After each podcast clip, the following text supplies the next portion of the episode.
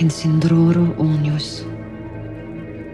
En Persis en Kir Persis.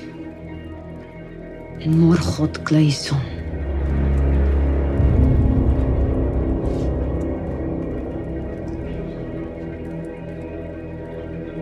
En Sindroro Onios. En Kir Persis. En Morgot Gleison.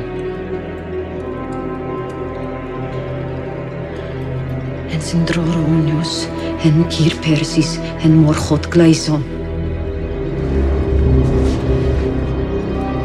En Sindroronios en Kierpersis en morchot Gleison.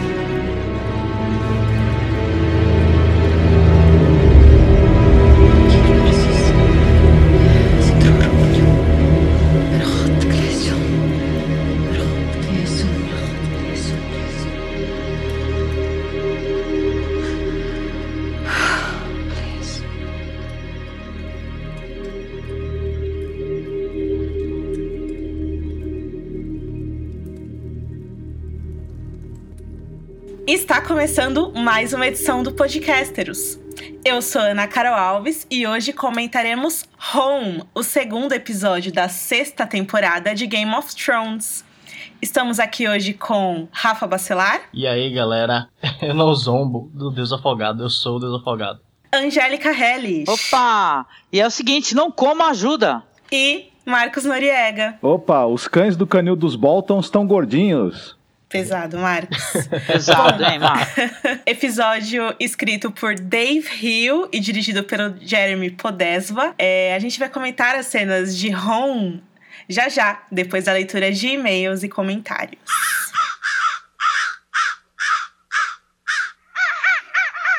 Bom, primeiramente queria comentar o tweet da nossa querida Juliana Riso, que tá sempre lá no Twitter conversando comigo e com a Angélica. Ela mandou a seguinte mensagem: Como Jamie Lannister escreveu aquela carta? Aquela caligrafia é da mão esquerda? Ai, ela colocou assim, então ele sempre foi canhoto, né? É verdade, Juliana. Beijo, mas realmente, eu também. A gente ficou aqui conjecturando, eu, pelo menos eu e o Marcos, né, que assistimos juntos, que. Sei lá, vai, vai que ele editou, né? Essa carta, não é possível. É, ele, ele ditou pra alguém e alguém escreveu. né? Eu Não acho que ele fez um treino de caligrafia como treino pra ele poder passar a usar a espada com aquela mão também. Viu? Hum, Pode, Pode ter sido o. Bron, né? Que justifica os erros de, portu... de português, não, os erros de gramática. É, É verdade. o Bron sumiu, né? Muita gente falou também. Verdade. O Bron não apareceu no episódio. ele foi abduzido pelo mesmo disco voador que levou o Mindinho. Ai, é verdade. Sumiu também o Medinho. O primeiro e-mail que a gente vai ler é do Jonas Nascimento. Olá, pessoal, boa noite. Acompanho vocês desde a terceira temporada e comecei a ouvir os ótimos podcasts a partir da quinta temporada. Daí ele faz assim, ó, queria pedir uma sugestão. Sei que agora vocês se ocuparão fazendo podcast sobre os episódios, mas no final da temporada, se possível, vocês poderiam fazer um podcast específico só para tratar do arco de Dorne, o verdadeiro. Tudo bem que a série divergiu de alguns pontos, mas acho que, que esse aqui foi o mais decepcionante e tal. Adoro o trabalho de vocês. é, um abraço e tal. Bom, um beijo pro Jonas também, né, pessoal? Abraço. Beijão. Fica aqui anotado, então, a sugestão do Jonas. Talvez a gente aborde sim esse, esse tema, né, Rafa? Só que é sempre bom lembrar que, como a gente. é, publicou bastante podcasters sobre os livros, a gente se estendeu bastante na temática de Dorne, não do jeito que a gente é, gostaria, na verdade, porque os podcasters são até rápidos e um pouco superficiais nesse sentido, mas tem bastante material lá para quem tá interessado em saber. E como a gente sempre é, dá a dica aqui, tem os vídeos de história e tradição do Blu-ray é, de Game of Thrones. A gente vai deixar linkado aqui para quem tem curiosidade em saber mais sobre a história de Dorne é, e Uhum. não, não conhece ou nunca viu os vídeos e tal. É, e vão ter outras oportunidades de a gente falar sobre isso. É, pode ter, a gente pode fazer futuramente um podcast da- da- do mundo de gelo e fogo, do- sei lá, de qualquer coisa assim, que sempre vai ter uma parte pra falar de Dorne. Sim, com certeza, com certeza. É, ler um e-mail aqui muito simpático do Gabriel Martins, que nos cumprimenta. Valar Morgulis. Nós falamos Valar do Harris, do Harris. pois é, ele diz assim: meu nome é Gabriel, Gabriel Martins, eu tenho 16 anos, estou no terceiro ano do ensino médio. Moro no Rio Grande do Sul. Comecei a assistir a série e ler os livros em julho do ano passado. Como eu gosto muito de ler estou sempre inte- inteirado nesse mundo, já tinha ouvido falar dos livros do Martin, mas só que no ano passado eu comecei a ver, depois que um professor meu, que é muito fã da série, me indicou, é, ela falava tanto da série, no caso é ela ou ele, professor, aí me confundiu, deve ser um ele. Ele, fal, ele falava tanto da série que me deixou querendo ler os livros e ver a série. E acabou conversando outros cinco. o professor fica angariando audiência, gostei. Cinco colegas meus assisti também. Atualmente estou no quinto livro, mais precisamente no primeiro capítulo do John Connington. Aí ele falou que já assistiu várias vezes as temporadas da série que nesse ano ele descobriu o podcast, diz que adora uh, nos escutar. A gente agradece, viu, Gabriel? Aí ele falou que não gostou da parte da Dani, que falou que é a personagem preferida dele no, no, no Nod Marine. Mas ele disse que realmente esperava que tivesse sido Calpono ou Jaco que tinha pegado ela. Diz assim: seria mais interessante, pois eles já tinham motivos para não gostar dela depois de tudo. Muita, muitas pessoas, inclusive, questionaram isso, né? Como é que a, é, eles não iam reconhecer a Daenerys, né? Esse Calazar em específico. Porque todo mundo conhecia o Caldrogo e todo mundo sabia que ele tinha se casado com a, menina de Westeros, né? E de cabelos é, praticamente brancos, né? De tão é. loiros. Aí ele fala que. Diz que tem uma dúvida. Seriam mesmo os dragões da Dani todos machos? Antes de ler o festim, ele teve o pensamento de que o Viserion e o, e o eram fêmeas. Pois qual seria o propósito do Martin renascer os dragões se alguns anos eles morreriam sem procriar? Ele aproveita, Viona, para perguntar, inclusive, se os dragões têm sexo. Ele deixa um abraço muito grande, agradece nos agra a mim, a todos vocês, fala que a luz de Hilor é, e dos antigos deuses, no, antigos e novos deuses brilhem sobre nós falar do Aheres e amém. É isso aí. Bom, então vamos lá. Sexo dos dragões. A gente sabe, quando a gente lê A Princesa e a Rainha e o Príncipe de Westeros, que existiam dragões que eram fêmeas e que botavam ovos e tal. E aí, tanto Tyrion quanto o Aemon Targaryen citam na Dança dos Dragões esse Septão Bart, que tinha um trabalho específico em relação a isso, que infelizmente o Martin não explorou isso é, na Enciclopédia do Mundo de Gelo e Fogo, então percebe-se que é algo que provavelmente ele ainda está desenvolvendo para contar pra gente é, sobre esse aspecto mitológico, mais detalhado sobre como funcionam esses dragões e tal. E aí, antes de, de morrer, o Aemon fala, né, lá no festim, sobre a profecia, que dragão, dragão não tem sexo e não sei o que, e a gente acaba chegando a meio que conclusão nenhuma em relação a isso. É, ou seja, meio que não tem como a gente determinar é, o sexo dos dragões e se isso de fato existe ou é relevante para a história. Então, alguns mestres é, diziam que os dragões podiam trocar de sexo, outros diziam que o único método para você identificar se era macho ou fêmea é só quando eles colocam ovos. Então, a partir daqui, qualquer um dos dragões da Dani podem ser fêmeas até que se diga o contrário. E meio que é isso. Mas tomara que aconteça. Seria muito bacana se se revelasse que um deles, dois deles, ou todos, na verdade são meninas. eu sempre pensei nisso, pelo menos. E eu acho que Realmente eles não têm um sexo específico. Bom, agora a gente escolheu dois comentários aqui da área de comentários do podcast. O primeiro é do Henrique, que ele fala assim: Galera, dá uma maneirada em fazer referência aos trailers, por favor. Talvez não seja essencial falar tão explicitamente sobre o que está por vir, porque tem gente que gastou muita energia evitando os trailers. Pedimos desculpas aqui então por isso. A gente vai tentar não comentar pelo menos dos trailers. Agora, sobre eventos dos livros, que muita gente tem reclamado que a gente tem falado, falado muito sobre isso. Infelizmente, a gente não vai cortar, não, porque tem um monte de pessoas que pedem pra gente comentar cada vez mais, então. E o último comentário é do Renan Cardoso Soares. Gente, eu não coloquei aqui na pauta porque era muito grande e ele tá aqui no, no site. Ele faz, ele faz uma consideração bem grande sobre cada ponto que a gente, que a gente fez no podcast, mas em específico sobre o Hilor, que a gente disse, né, no, no podcast passado que a gente acredita que, pelo menos na manifestação em que ele dá ali pra Melisandre e pro Taurus de Mir, o, o Senhor da Luz Deus é o Deus que mais um, mostrou que é real. Ele faz uma consideração bem interessante que eu gostaria de compartilhar aqui. É, ele escreve assim: Acho que não podemos dizer que haja evidência de Hilora. O Martin escreve tudo como uma alegoria da realidade. Deus existe depende da fé das pessoas, do que cada um acredita e como cada um interpreta a vida e a si mesmo. Melisandre acredita, mas a magia dela é necessariamente fruto de Hilora? Eu não acho que necessariamente haja uma conexão direta entre as duas coisas. Melisandre interpreta chamas, vê coisas que de fato acontecem. Isso é um dom que ela possui. Foi aprendido e é magia, mas essa magia é fruto de Hilor, ou Hilor é uma forma de explicar isso, ou apenas uma das formas. O que sabemos que existe é aos outros, que para Melisandre são fruto do grande outro, e sabemos que ela é uma serva de uma seita que cultua Hilor, que seria o oposto desse grande outro. O meu ponto é que não necessariamente existem deuses é uma questão meramente de fé, se você acredita ou não. As motivações e ações dela dependem, dependem de sua fé, mas não necessariamente são evidências da existência desse Deus. Tudo depende das concepções que as pessoas possuem. Interessante, hein? Legal, legal. Isso aí vai ser debatido talvez um pouco nesse episódio, É, né? certeza. Com certeza. É, o que a gente falou mais em relação ao Hello é porque. É, foi mais uma comparação com os outros deuses, né? Porque os únicos que realmente mostram algum poder, assim, mais diretamente, são os servos dele.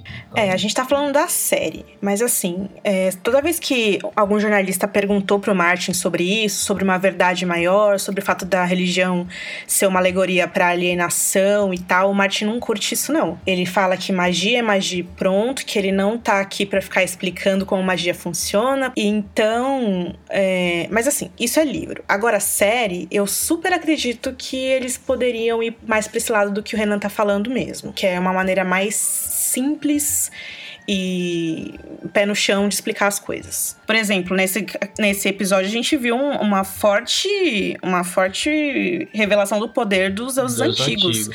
no- do represeiro e nos episódios da área a gente também vê que ela pode trocar de face, que é, na, na- na verdade acaba sendo a mesma coisa da Melisandre, né, que ela troca de aparência e é a mesma coisa que a área faz, a área troca de aparência pra manipular e pra mudar o destino das pessoas. É, mas eu entendi o que o Renan falou, é mais ou menos isso, porque a área ela muda de face. E ela ao mesmo tempo é uma serva do Deus Muitas Faces, né? Que são a galera lá da casa do preto e branco. Mas o poder dela não necessariamente vem desse Deus, até porque esse Deus é. São, tem- eles são vários deuses, na verdade. Será que essa. E nenhum, né? É, de- vários deuses e nenhum, exatamente. Mas será que essas coisas que, incríveis que algumas pessoas fazem, na verdade é um poder que está dentro delas, emana delas, mas você acreditar que ele emana de alguma divindade facilita que você é, consiga manifestá-lo, porque senão você, você se, se retrai? É esse o ponto. É, que- porque aí já é ficção científica, entendeu? E aí, é fantasia ou ficção científica Game of Thrones? Ou nenhum dos dois? Eu só sei que a primeira cena que nós comentaremos aqui, a gente vai precisar colocar nossas mãos nos galhos do represeiro, porque nós iremos, olha só, viajar no tempo.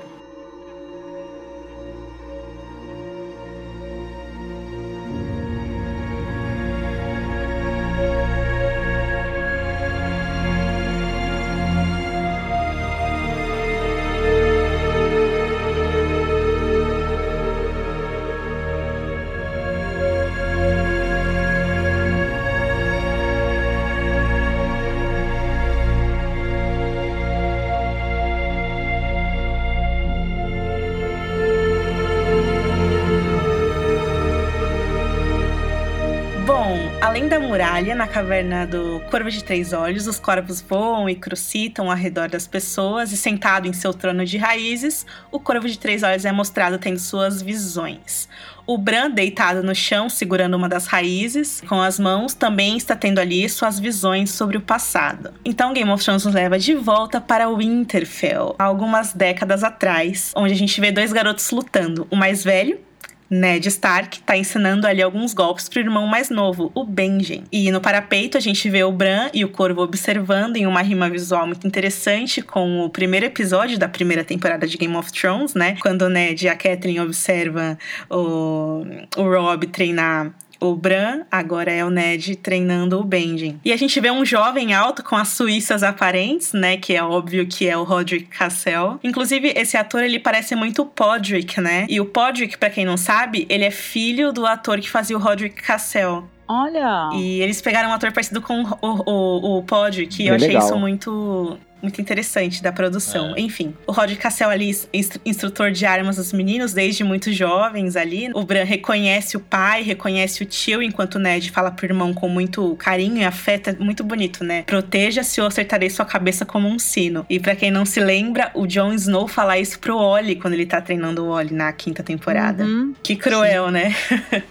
Enfim, é. É, uma garota bela chega trotando com um cavalo branco e aí todo mundo reconhece Lyanna Stark. E ela se mostra, provoca os irmãos ali, demonstrando a habilidade que ela tem na montaria. Aí o Bran, né, comenta com o Corvo que o Ned evitava falar da irmã, evitava falar da tia dele. E quando o Corvo tenta falar algo pro Bran, o Bran some. E aparece ali no pátio embaixo, vendo seus antepassados ali mais de perto. É, a Liana e os outros chamam pelo Willis que é um cavalariço a quem o, o, o, Bran reconhece como sendo o Holdor quando criança. E as crianças tentam arranjar um duelo entre o Benjen e o Holdor, né? Eles veem que ele é grande, tem sangue de gigante, ele seria imbatível como guerreiro, mas a velha ama aparece, que né, não era tão velha assim naquela época. É muito estranho, né? Porque teoricamente naquela época já era pra ela ter sido velha, né? Enfim. A diferença daquela época para os dias de hoje seriam uns 30, 30 e poucos é, anos. O que? O, o Ned Stark nessa época tava com quantos anos, mais ou menos? Acho que uns 12, 12 né? Anos, é. Mais ou menos, é, parece. E ele o quê? Ele morreu com 60 e poucos Acho anos, não, vai, não, não, bem menos que isso. Era menos ah, uns é? 40, é, assim, uns 40 né? no máximo, por aí, 45. É que o ator era mais velho. Isso. É, o ator, é, porque o personagem tem uns 30 e pouco nos livros, né? E na série a gente sabe que eles são só alguns anos mais velhos. Mas seja como for, não é só esse o mistério que tem em relação ao Holdor e a velha ama. A gente vai comentar sobre isso daqui a pouquinho. É, a velha ama então chega e tira o, Willis daquela situação e o corvo traz o Bran de volta pro presente fala: Olha, Bran, é bonito no fundo do mar, mas se você ficar muito tempo ali, é perigoso você se afogar. É, acho que muita gente, inclusive, lembrou do, do bobo, né? Do cara malhada. Ah, sim, uhum. aquele bobo sinistro. Que ele fica cantando. Que não aparece né? na série, né? É, ele ficava cantando essa sempre verão no fundo do mar, ho, ho, ho. Pareceu as letras das músicas que ele, que ele canta nos livros. Aliás, a Shirin canta a música dele, né, na, na terceira temporada. Que é. tem essa letra. Mas enfim. Uh, o Bran diz que não estava se afogando, que ele estava em casa. Home, né? Que aí dá o nome ao episódio. E a, a Filha da Floresta, que é request, né, pessoal? Trocaram a atriz, ficou super esquisito. É, era uma, era uma, uma jovem, né? Uma pessoa mais jovem, né? Que fazia a Filha da é, Floresta, era uma criança, né? uma atriz, adolescente. A criança, sim. É, porque a ideia de ser uma filha da floresta é você parecer uma criança mesmo. E assim, eles mudaram a maquiagem. Do próprio Corvo de Três Olhos, eles mudaram completamente a maquiagem, tudo, né? Sim. Ficou enfim, é, a gente ama o Max von Sydow, já falamos aqui dele muitas vezes, mas uma continuidade estranha aí pra cena, né, que a gente viu é. em relação à quarta temporada. Podia ter mantido a peruca do cara, sei lá, a barba, né, e a maquiagem dela também, pra poder... É verdade, deveriam ter mantido pelo menos a aparência que tinha, né, na, na outra temporada, é. né? Pra gente não estranhar muito, é, né? a mesma coisa do Dario na Mas... Podiam ter mantido a peruca da Cersei lá na cabeça dele quando mudaram.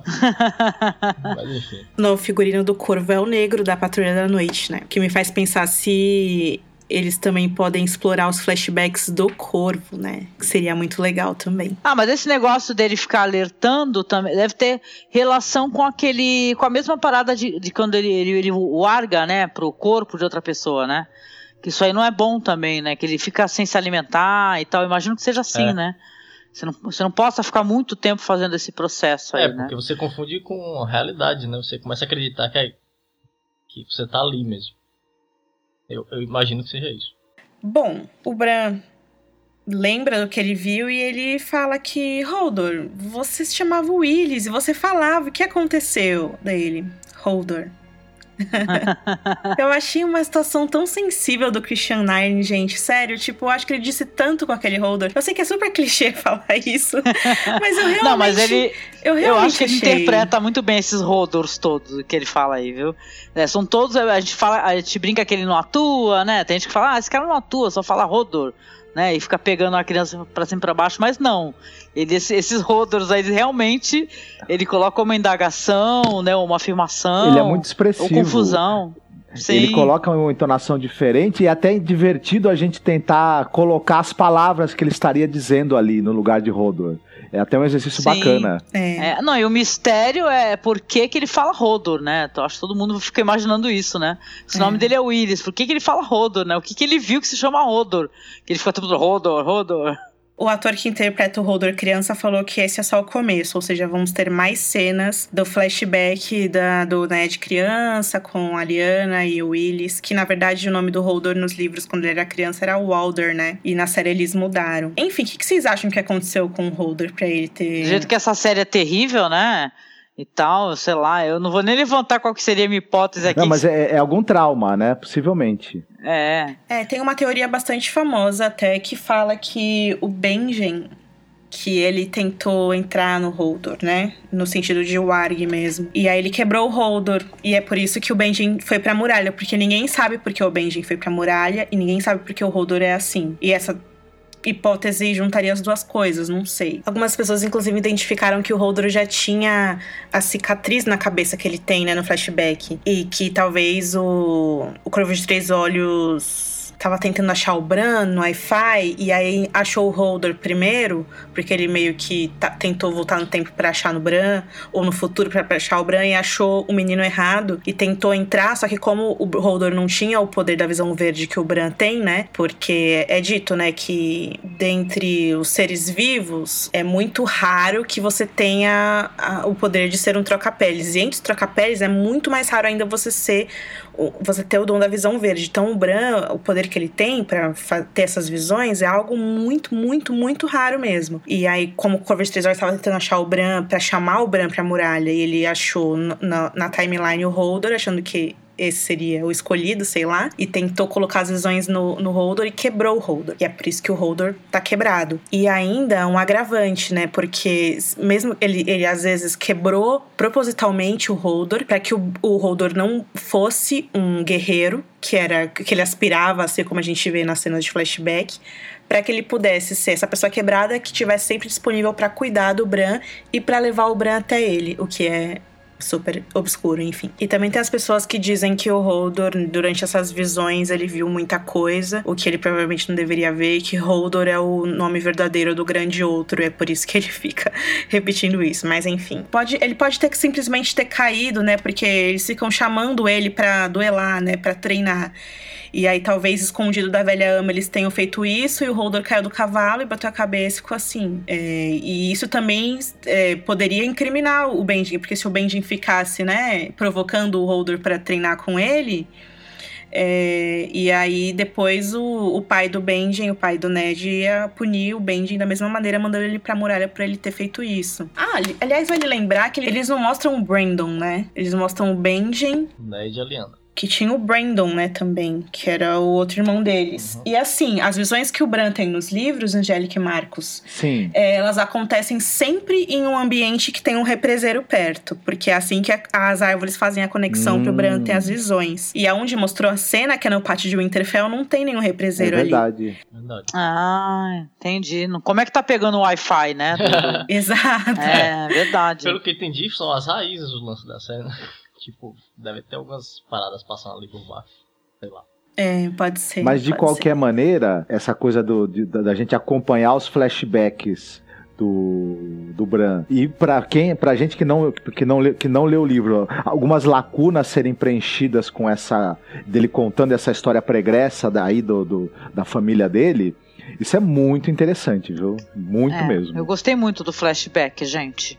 Eu vou dizer que a gente tem. é, flashback, pessoal, é, mu- é muito subestimado. As pessoas não gostam normalmente desse recurso, né? Mas essa série, é, você fica querendo saber mais do- de alguns personagens que são só mencionados, né? Adorei ver a Liana finalmente, né? Ainda uma criança, mas muito legal também. né? E é de partir o coração ver o Ned Stark, né? Sabendo o destino dele, coitado. Vê-lo com cabeça, né?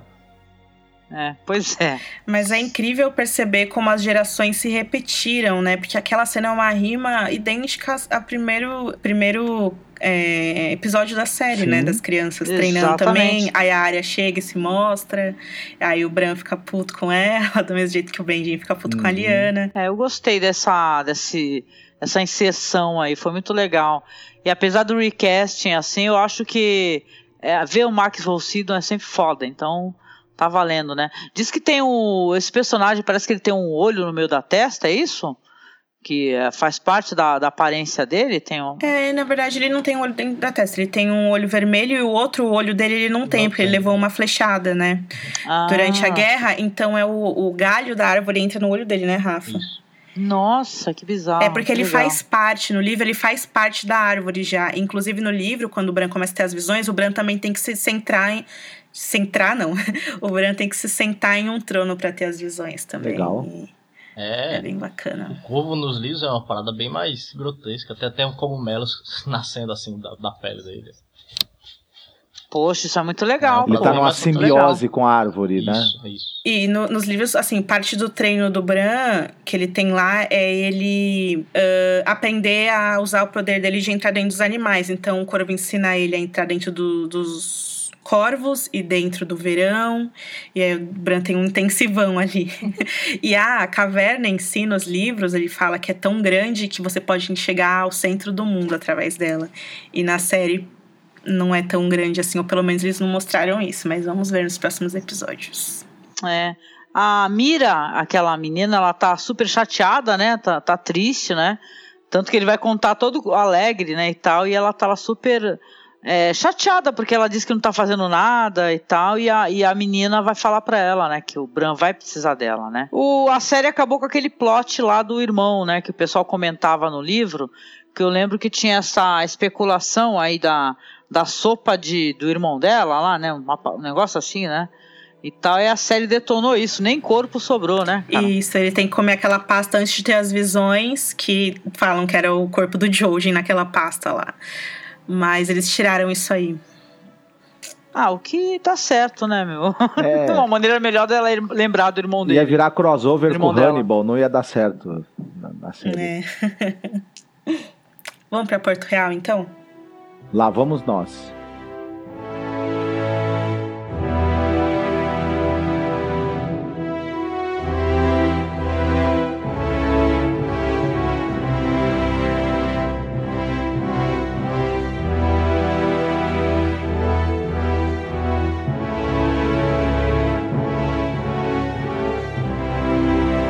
Estamos agora nas ruas de King's Landing, em Porto Real.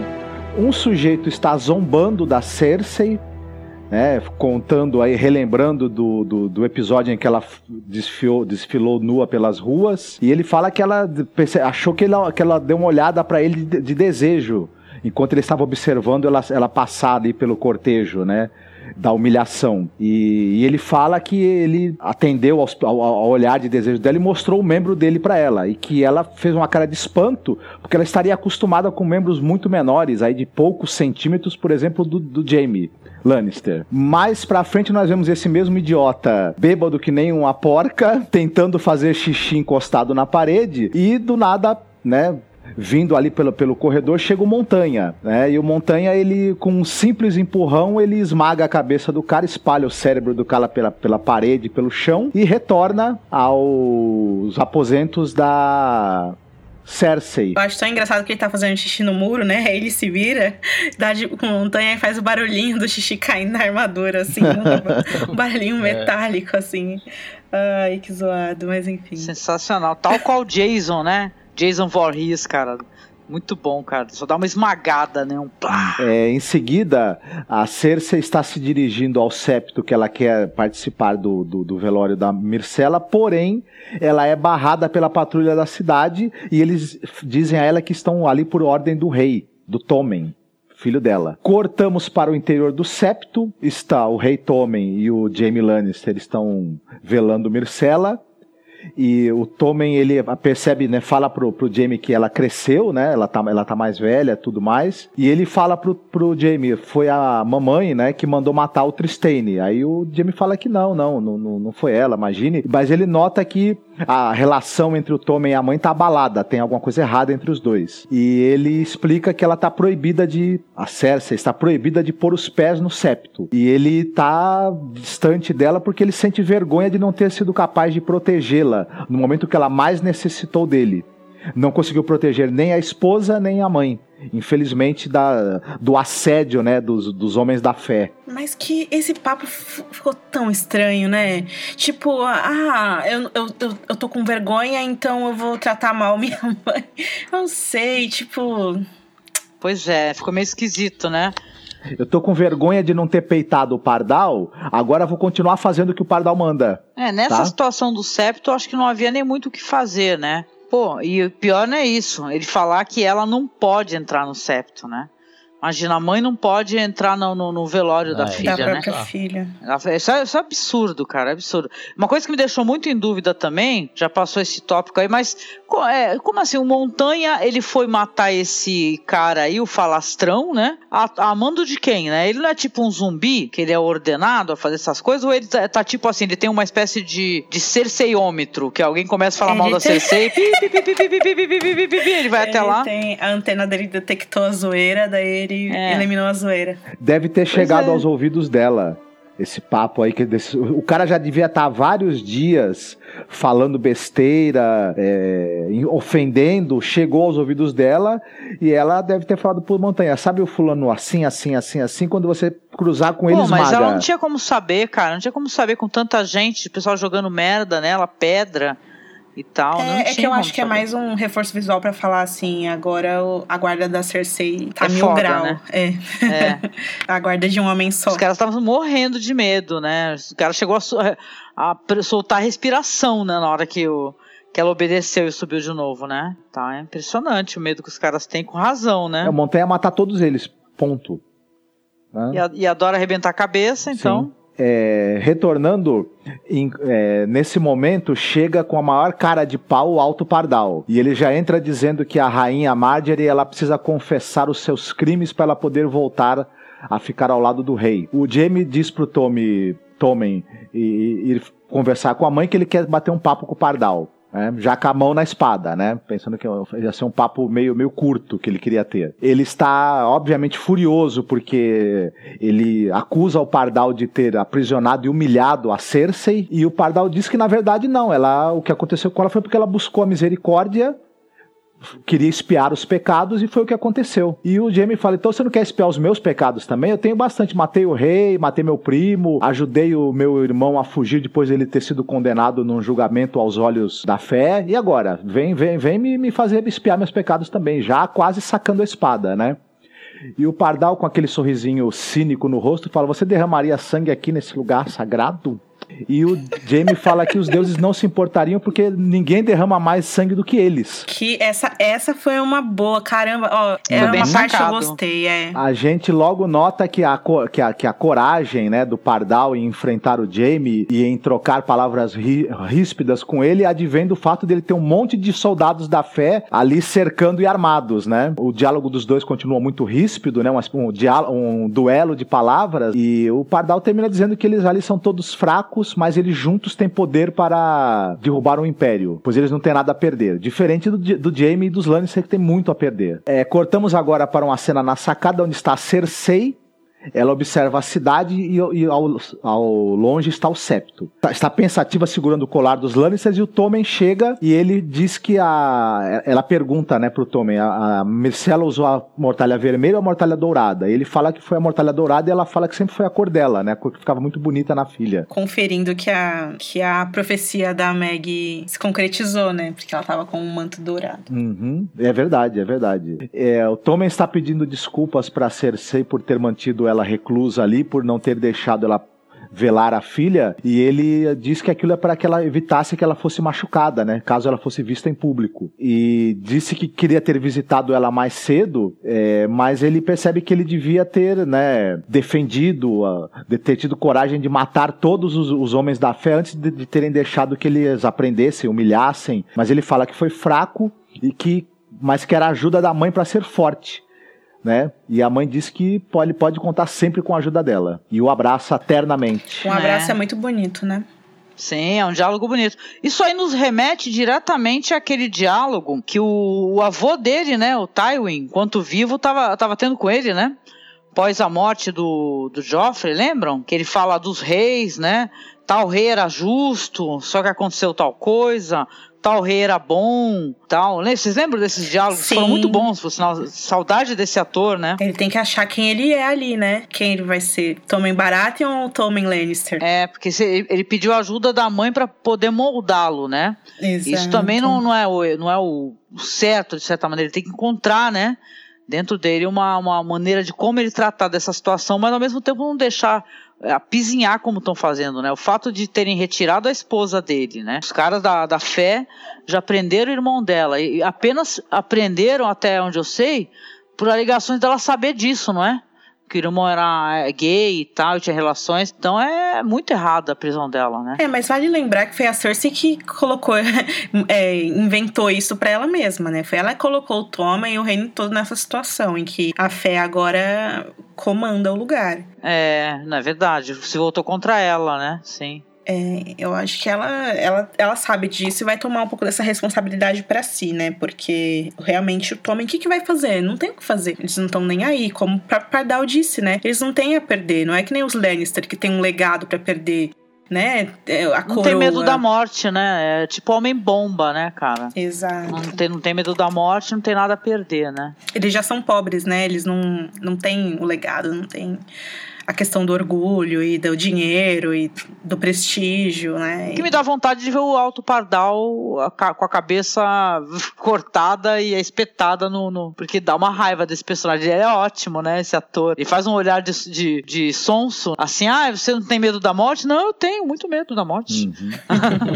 imagina. Eu tenho... eu tenho sim, imagina. eu tenho dificuldade em acreditar que ele seja uma, realmente uma pessoa de, de fé e despojada, como ele disse. Para mim, ele, tá, ele tá montado na, na fé alheia para conseguir o poder que ele tanto ele quer, né? Que ele despreza, né? Exatamente, exatamente. Com certeza. Quem desdém quer comprar. É. vamos lá então? Bora dragões, lá? subam seus dragões, pois vamos para Marine. Opa!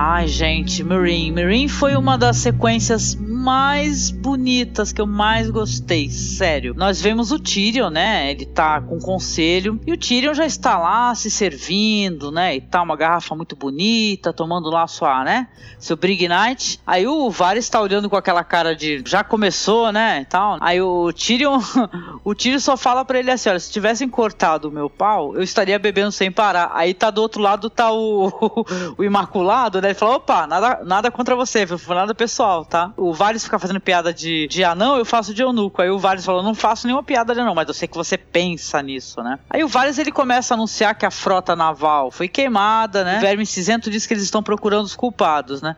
Mas que ninguém viu nada, ninguém tá sabendo de nada.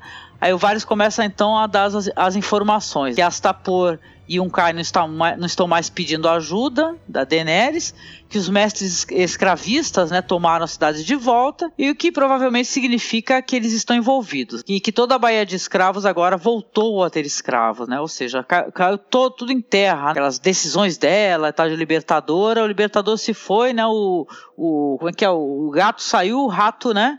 Tomou conta da casa. Aí o Tyrion pergunta sobre os dragões pra Missandei e ela conta que o Hegel e o Viserion, eles não estão se alimentando desde que a Dani partiu. Vamos lembrar aquela cena bonita, foi uma das cenas mais legais, assim, envolvendo a, a Dani, que ela chora e tudo, né, e prende os dragões, depois daquela informação que havia uma, matado uma criança, né? Aí o Tyrion aponta que os dragões eles não podem ficar em cativeiro. Aí ele, a Missandei pergunta: "Como é que você sabe disso?"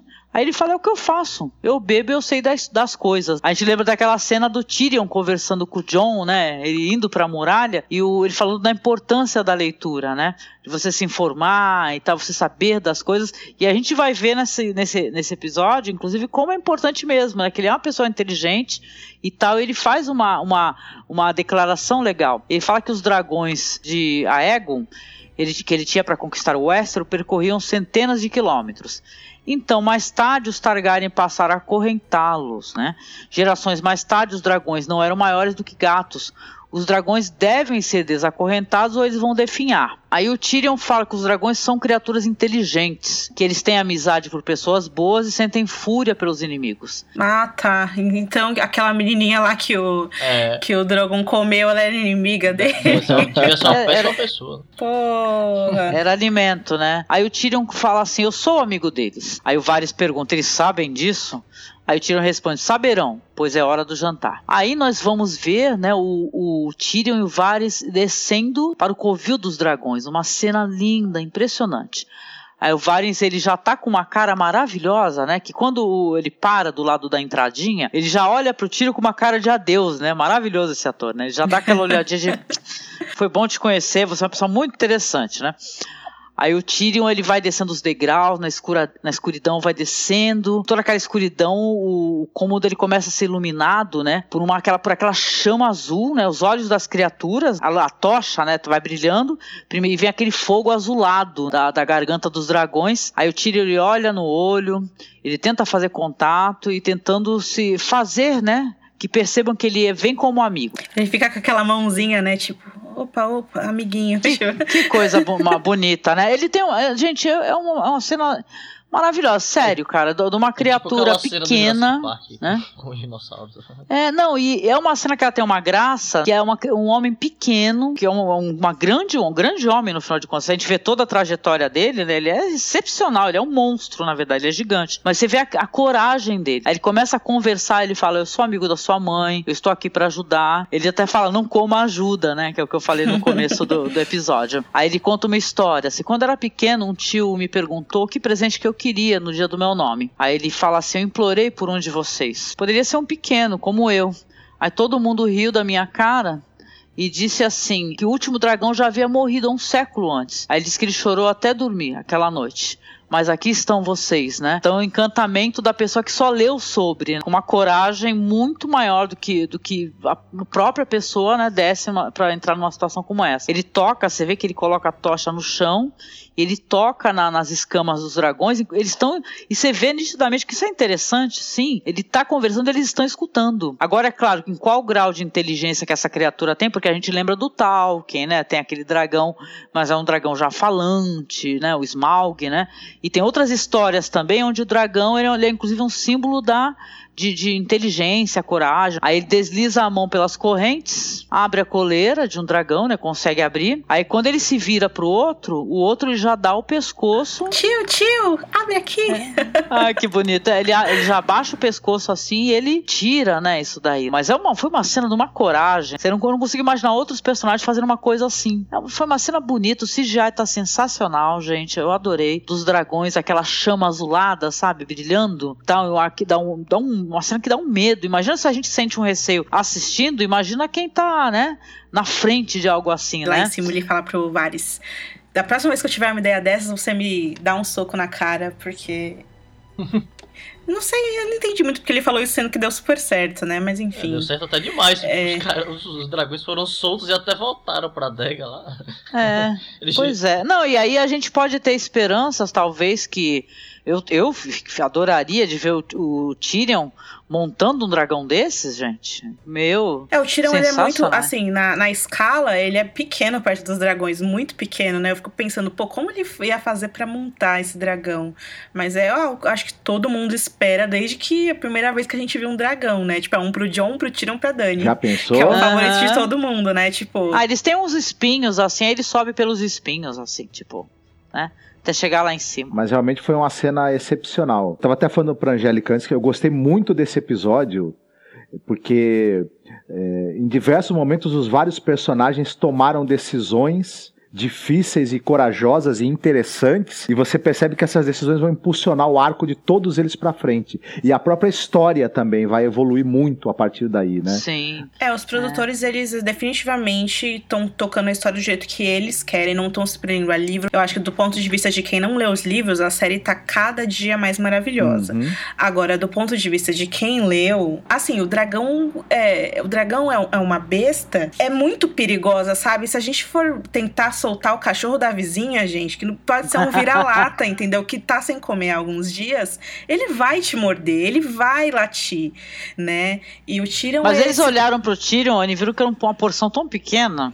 E já estavam meio fraquinhos, aí falaram: ah, não, não vou. Não né? tampa nem, nem um buraquinho junto. do dente. Ai, que maldade. É, porque eu acho que primeiramente a gente tem ali nos livros o personagem do. um personagem que tenta, com a maior, melhor das intenções, libertar os dragões também. E ele é feito de churrasquinho. Mas, enfim, é, é, são os imaculados nos livros que dão comida para os dragões e cuidam deles, e nem eles conseguem. Muitos morrem no processo e tal.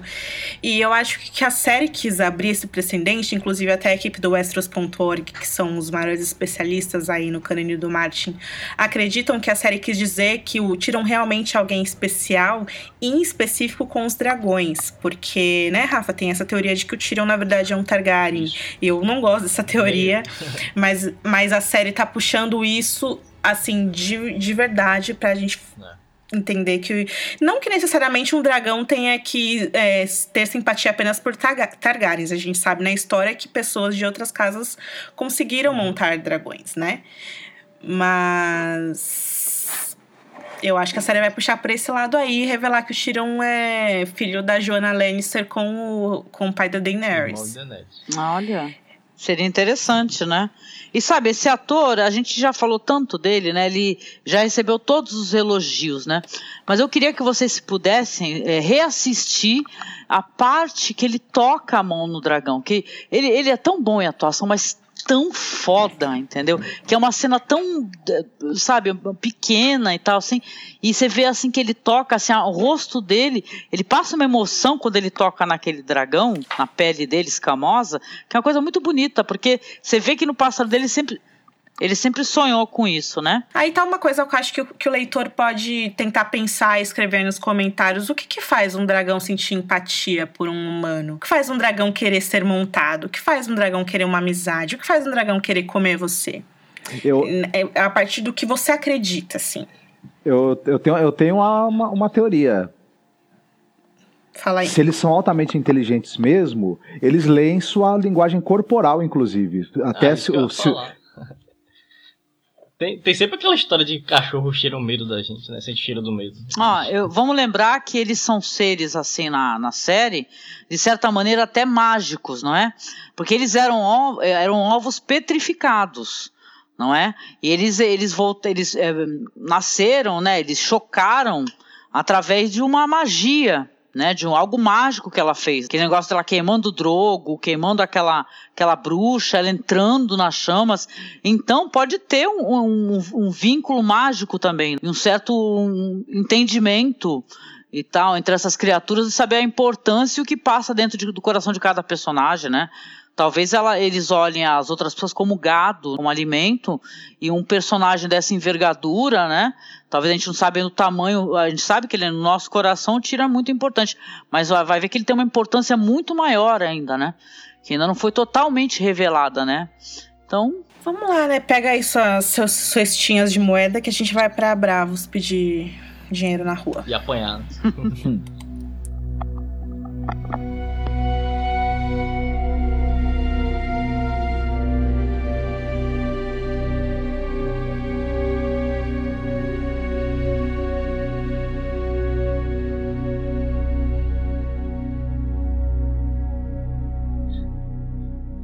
Bom, nas Hoje Bravos a gente vê a área é, ainda machucada por causa das pancadas que ela levou lá da, da, da, criança abandonada. E ela ainda tá pedindo dinheiro. E aí a maldita ela chega novamente, né? Perguntando qual é o nome dela e já metendo pau nela, literalmente. É, a área responde que é ninguém, mas a garota não acredita nela e bate nela de novo, de novo, de novo. Mas dessa vez a área tenta se defender, né? E ela tá que melhora em relação à luta que a gente viu no episódio passado, mas ainda assim ela, ela recebe muita surra. Meu, ela dá uma estocada com a ponta daquele pau assim no, no flanco da área, velho. E a edição de som, né? Tem inclusive o Wave Club, que é um site que eu amo, eles fazem uma, uns análises de Game of Thrones maravilhosos, assim, desde a primeira temporada. E de outras séries também. É, eles fizeram um vídeo analisando analisando a edição das, dessas cenas de Game of Thrones, em especial eles pegaram a da área do, do episódio passado. Eles falam que, tipo, o diretor ele pega vários takes, tipo 52, e aí ele corta rapidinho assim todos e dá a cena de ação, né? O que para cinema e audiovisual, inclusive a Angélica e o Marcos que entendem mais disso podem falar com mais propriedade, que isso é visto com mal, maus olhos, inclusive, né? Que é você manipular ali uma cena que, na verdade, foram várias cenas pequenininhas e você monta uma cena só bem rápida para mostrar uma cena de luta. Mas que mesmo assim acaba sendo uma coisa legal e tal, porque é óbvio que é muito legal ver a área aprendendo e, e duas meninas lutando, inclusive, também. É, então engraçado que pena que no núcleo de Dorne as lutas não foram assim, né? E tal, né? Que ficou tão zoado que ficou todo mundo reclamando. Mas a edição é uma coisa muito importante, né? Não é à toa que tem é, montagem, edição, Oscar, montagem, edição. E quando é bem feito, né? É porque, obviamente, claro que essa pobre não recebeu esses golpes, né? Mas ficou muito bem feito, né? A cena é muito dinâmica, né? Uhum. Muito legal, né? Sim. A criança abandonada desaparece. Quando ela vai estocar mais uma vez, né? Quando ela vai bater o bastão mais uma vez, sem enxergar, o Jaquen pega o bastão e já chega perguntando quem ela é. Ele diz que se a área revelar o nome dele, dela, ele vai levar ela de volta para casa, que no caso é a casa do preto e branco, né? Vai dar para ela um lugar para dormir vai dar comida e até devolver os olhos dela. E aí, mesmo com todas as ofertas dele, ela continua respondendo que não é ninguém. E aí, ele aparentemente acredita nela e convida ela para segui-lo, né? Provavelmente de volta para a casa do preto e branco. E, e, gente, vamos lembrar que tem escada aberta ali, né? Ali é uma, tem escadarias, né? Ou seja, o Jack vai andando na frente, todo troll, né? e ela atrás toda coitada, né?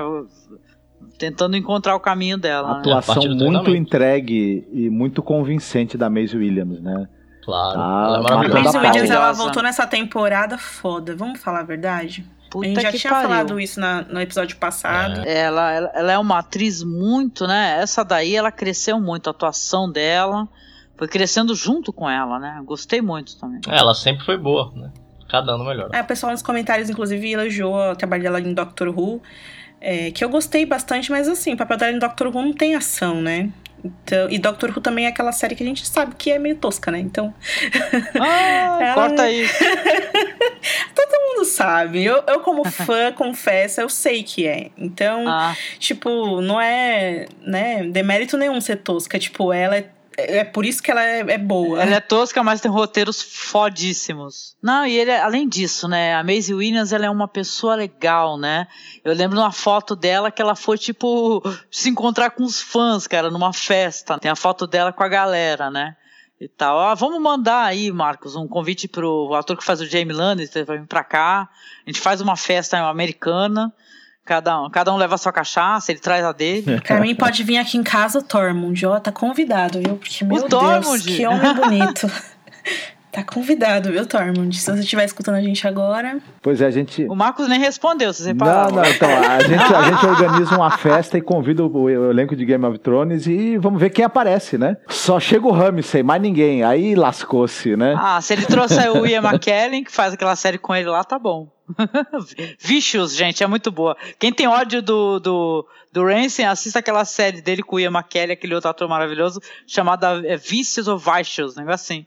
Que é muito legal, uma comédia. Só não chama o Tyrion, porque senão ele vai acabar com todo o vinho. Pois é. Eu acho que agora, infelizmente, a gente vai ter que ir pra Winterfell. Ninguém quer, ah, mas... É. Pois é. E deixaram a meu cargo a, a dolorosa, né? É cena horrorosa que vai ter nesse, nesse episódio de Winterfell, né?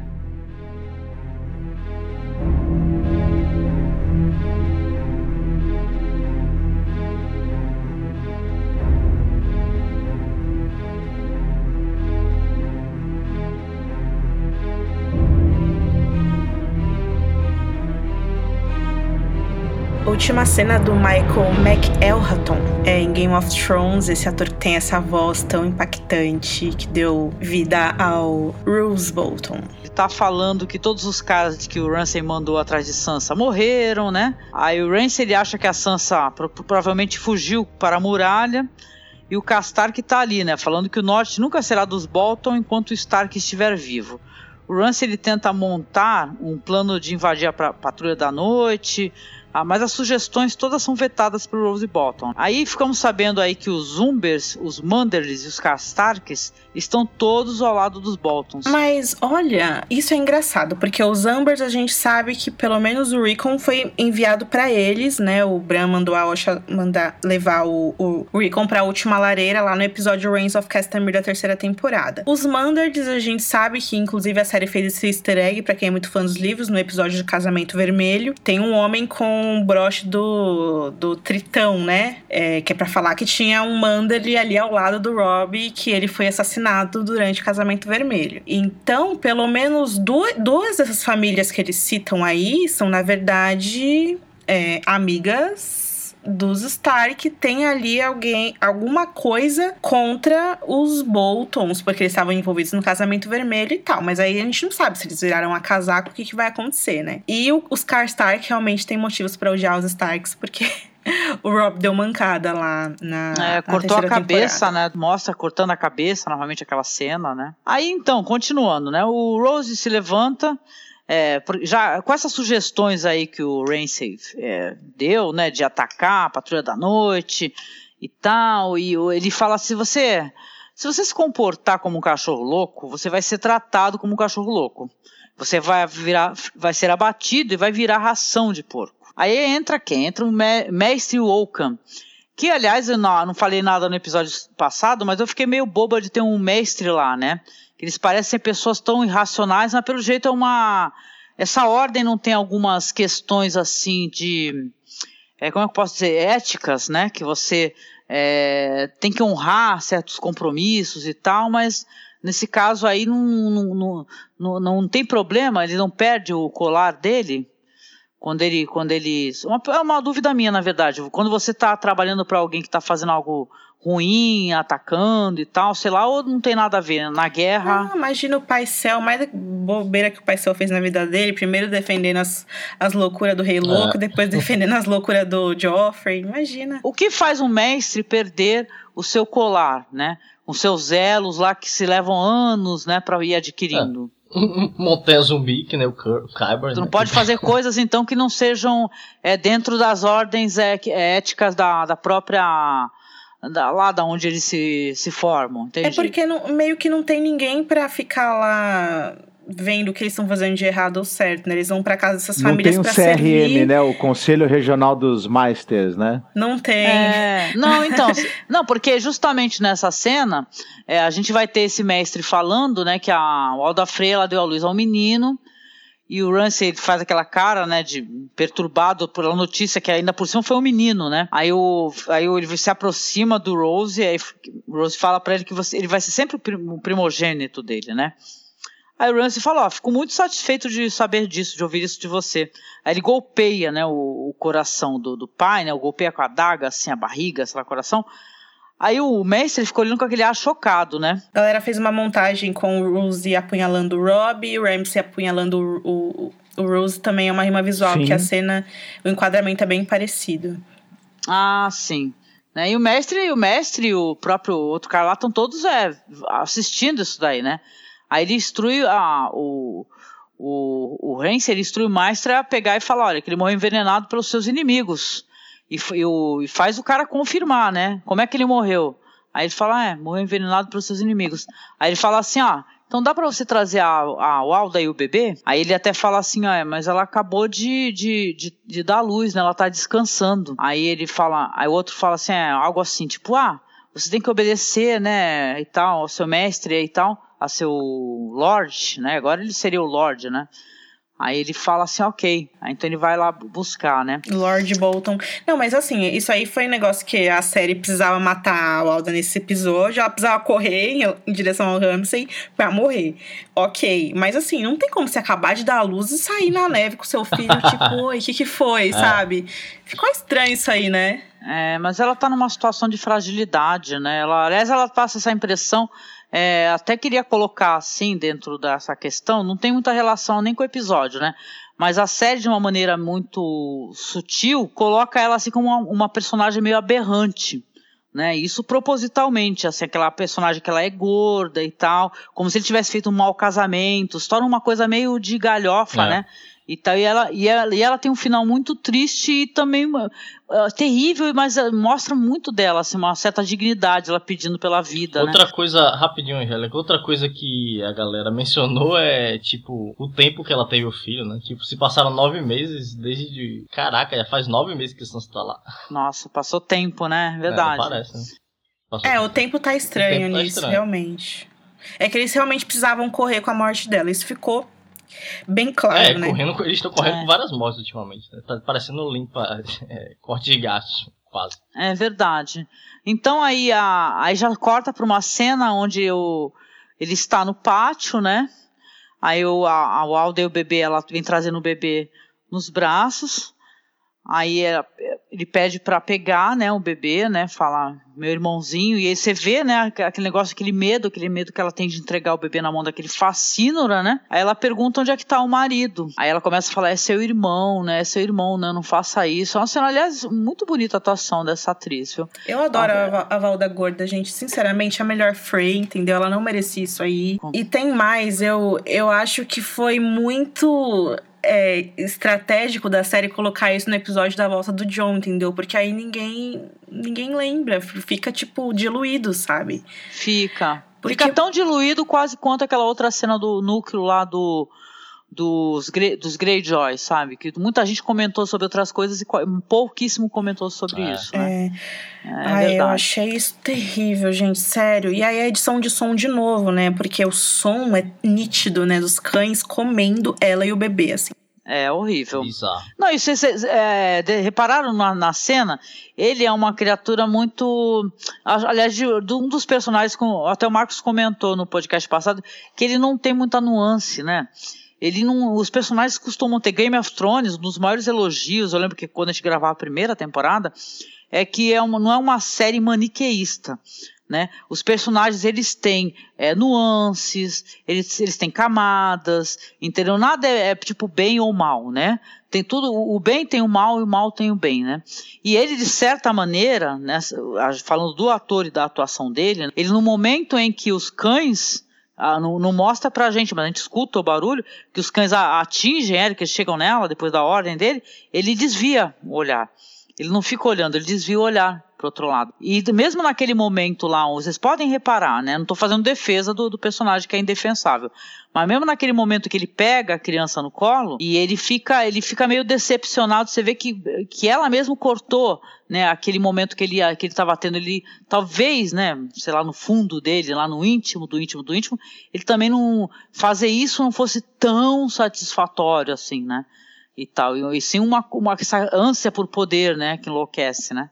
Qualquer maneira, terrível a cena, é uma personagem muito entristecedor, né? Até a questão do, do, próprio pai dela, que ele faz com as filhas, que as vende, manipula em troca de tentar ter mais poder. As mulheres nesse sentido aí, principalmente na parte dos Frey, são muitíssimo é, mal representadas, dá muita tristeza. Eu acho que tem uma mensagem, assim, a série coloca o Ramsey como protagonista, não assim protagonista, mas como um, um um personagem de bastante expressividade dentro da trama. Ela dá destaque para ele. E eu acho que ela faz isso, no fundo, quando a gente analisa o todo, tá tendo uma ascensão da questão da bastardia, né? Que a gente viu com a Serpente de Areia, e agora a gente viu com Ramsay, e a gente vai ver com Jon Snow também. E o Tommen é um bastardo, enfim.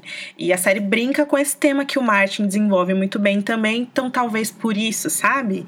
Só que, assim, assistir o Ramsay fazendo essas coisas, gente, não dá. A gente já chegou no nosso limite, assim. Quando a gente tava. Quando eu tava assistindo a maratona, né? Eu assisti muitos episódios. Os episódios lá que o Ramsey tortura o Tian, eu nunca superei aquilo. Toda vez que eu vejo, para mim é muito ruim de ver, sabe? É horrível, sim. E até quando a gente vai ficar vendo isso, sabe? Porque tem alguns temas que eles cansam quando eles são repetidos. Parece que a gente tá, sempre tá voltando pela mesma coisa de, nossa, veja o que, que o Ramsey é capaz. Veja isso, veja que horror, veja essa violência aqui, sabe? É, Parece que tem que, que ter chega, um outro sabe? personagem, né? Tipo assim, a gente tinha aquele rei terrível, cruel, e tem que ter um outro, um outro personagem no mesmo nível. Daí para pior, né? E tal, né? Então. Ah, o Hamilton é muito pior do que o Joffrey. É. Ah, o Joffrey também é horrível o que ele fazia, pô. Vamos lembrar o que ele fez com a. com a com a Ross, né? Ross, né? A questão, eu acho que, que pega bastante também é o Roose ter esse final, né? Porque eu acho que, assim, ele morreu apunhalado pelo próprio filho, ok. Mas não foi a vingança que a gente merecia, né? Tipo, ele matou o Rei do Norte, sabe? Tipo, ele merecia. Poxa, né? Ele, ele foi o traidor né, do casamento vermelho lá, né? Pois é, nesse sentido, eu acho que a Lauda teve um final pior do que o Rose. E eu acho que é isso que me irrita, assim, porque é de novo aquela questão que a gente fala, pô, você precisa fazer isso mesmo com as minas, HBO. Respeite as minas, sabe? Né, o Rose morre bonitinho e ela morre comida pelos cachorros. Tipo, ah, não, Como se sabe? fosse. É, como se fosse gado, né? É. Não é verdade? É, Terrível isso. E não é, e não é a primeira vez que a série faz, tipo, uma parada questionável, assim, nesse sentido de matar crianças, né? No caso da Shirin, que era uma criança e uma menina, é, é, eles mataram ela e na cena seguinte eles colocaram aquela cena lá de Daenerys com o dragão. E nesse episódio foi a mesma coisa, né? Teve essa parada terrível aí com a, a, a Walda e o bebê, e aí no final, oh, o John reviveu. E aí ninguém nem lembra do que aconteceu. É, acaba. É... Dilui, né? diluindo, né, sublinhando a importância. Aí ninguém lembra e ninguém se apieda, né, do personagem. Só falam que é horrível, ai, que homem, que homem maldito, eu quero que ele morra, né. Me permite a reflexão só vocês pensarem é, que o, talvez o próprio autor coloque isso no livro, né, que é essa questão de acharem que ela é ridícula e risível, né. A gordofobia que há nisso também, né. Não, a Valda é melhor Frei. Ela devia herdar tudo e ser rainha das terras fluviais. no lugar do Mendinho, só acho. É, eu volto sim.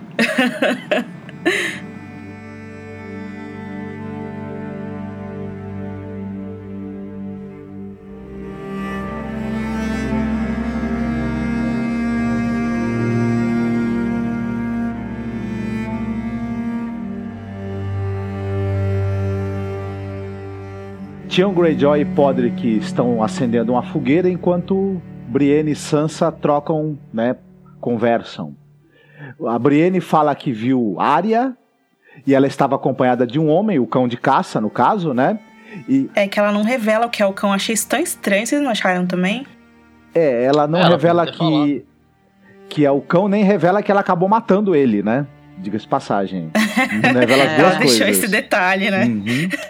E ela, só que ela fala que é, a Sansa não quis, a, a área não quis deixar o homem com quem ela estava, o homem também não quis deixá-la. Apesar disso, ela ficou três dias na procura da menina, mas ela sumiu, desapareceu. E a Sansa pergunta se a área estava bem. A Brienne disse que sim, estava bem, embora não estivesse exatamente vestida como uma moça. E a Sansa sorri, lembrando do jeito da irmã, né? Que ela era bem assim. Brienne pergunta como é que foram as coisas em Winterfell para Sansa e ela é reticente, não responde, só fica com aquele olhar de que algo nada bom aconteceu. É quando eu tava assistindo eu fiquei pensando, o que que a Sansa vai falar? Tipo, por onde ela começa, sabe? É. Tipo, não tem nem o que você falar realmente, né? Tipo. É. é. em seguida, a Sansa está conversando com o Tion e ela aventa a possibilidade deles irem até Castelo Negro. E o Tion diz que não, não vai para lá porque tem medo de chegar lá e ser cortado ao meio pelo Jon Snow, logo de cara. Ela fala que não, que ele ajudou e que ele pode ser perdoado e que todos os pecados podem ser perdoados se ele ingressar na Patrulha da Noite. Ele fala que não quer ser perdoado e porque nada apaga o que ele fez lá queimando os filhos do moleiro, decapitando o Ser Roderick.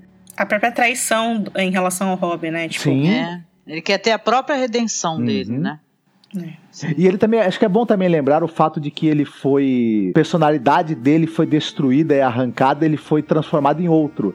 E acho que também ele tem que fazer esse caminho para voltar a ser quem ele foi, né? Recuperar a é. sua identidade. ele chora, né? Abraça a Sansa, diz para ela que ele teria levado ela até os portões lá da, da, da, da muralha, teria dado a própria vida para isso, mas ele vai deixá-la aos cuidados da Brienne e do Podre, que ela pergunta para onde ele pretende ir e ele diz que vai para casa. Mais uma referência aí ao nome do episódio que eu achei muito bem colocado. Uhum. E, porra, eu acho que na verdade ele tava com muito frio, porque, meu, eles estão quase azuis, né, de frio. e aí eu quero voltar lá pro meu uhum. mar, salgadinho, com a minha irmã, comer uns bacalhau lá que tá muito frio aqui. Esse é o episódio onde as pessoas, elas é, reafirmam é, quem elas são, vários personagens tomam decisões importantes, recuperam um certo uma certa força interior que eles que, que para alguns deles estava meio apagada e retomam o rumo que esses personagens têm que ter. E isso é muito bacana, assim. Eu, eu gostei bastante também do, do, do, fato de que Theon vai retornar para pai que talvez, né? É, retomar o seu lugar, né? Ah, é uma cena tão bonita, gente. Foi, é, esse, olha, eu não esperaria que eu me emocionasse tanto quanto eu tô me emocionando com essas cenas aí da, do Tion, com a, com a Sansa. Eu daria a vida para deixar você em segurança. Para mim, gente, depois do Peter Dinklage, o melhor ator de Game of Thrones é o Alfie Allen. Ele mancando daquele é. jeito, todo magro, todo fudido. Nossa, gente, sério, é foda. E ele é um homem bonito, né? Porque a gente vê ele no, nas entrevistas por aí, ele é um, um homem bonito, né? Então deve ter uma parada, inclusive, de maquiagem também, né? Pra ele parecer frágil, assim, né? Aqueles cabelos e, bem ralos, bem loucos, muito né? bonita atriz mesmo que faz a Sansa. Tô gostando muito dela. Ela, ela passou um ar, assim, de fragilidade mas muito diferente da fragilidade que ela expunha anteriormente, por exemplo, com o Joffrey, né? E tal, ela, ela tem um ar de fragilidade agora e tal, ela, uma pessoa quebrada, mas que tem possibilidade de conseguir, né? É, passar por essa daí, né? Ir para outro, né? Patamar da existência. Porque antes ela tinha aquele ar desprotegido, né? Perdido. Mas a né? menina floresceu junto com a Sansa aí. É, a Sophie Turner tá muito bem. E o Alfie Allen não, não precisa nem dizer, né? Ele tá. Ele, eu, pra mim, ele pegou um dos. Ele tem um dos arcos mais complicados e mais difíceis é, para o ator. É. Mas eu acho que ajuda porque o, o Tian é o personagem favorito do David e do Dan. Eles já disseram isso muitas vezes. Eu acho que facilita porque eles dão um carinho especial uhum. ali, né, pra, para eles. É a mesma relação que eles têm ali com tanto com o Peter Dinklage quanto com a Lina Headey, né, que são muito próximos ali dos produtores, então o texto tem mais carinho, as cenas, é tudo até tá demais às vezes, né? E às vezes ele tira é, o foco da Sansa e coloca todo no time. Exato. Pois é. Às vezes sempre, é. né? Mas eu fiquei feliz também de ver a Sansa recebendo informações, né? Da família e tal, sabendo como é que tá a área finalmente. É legal, né? Pô, é, é duro esse negócio dos personagens, pelo menos os Stark, né? Eles não terem informações uns dos outros, né? Porra, essa é uma coisa que eles é. tiram, é. que eles desviam do livro que eu aprovo, que é os personagens se encontram para mover a história. E tem informações, sabe? Então você sente que vai ter uma, né, que as coisas andam em uma direção e tal, porque nos uhum. livros eles, nossa, ninguém nem sabe. É verdade. Bom, eu deixei Pike para o Rafa, porque ele é muito fã dos Greyjoys. Ah. Então, Opa. peguem seus capuzes e vamos assassinar reis em pontes durante uma tempestade.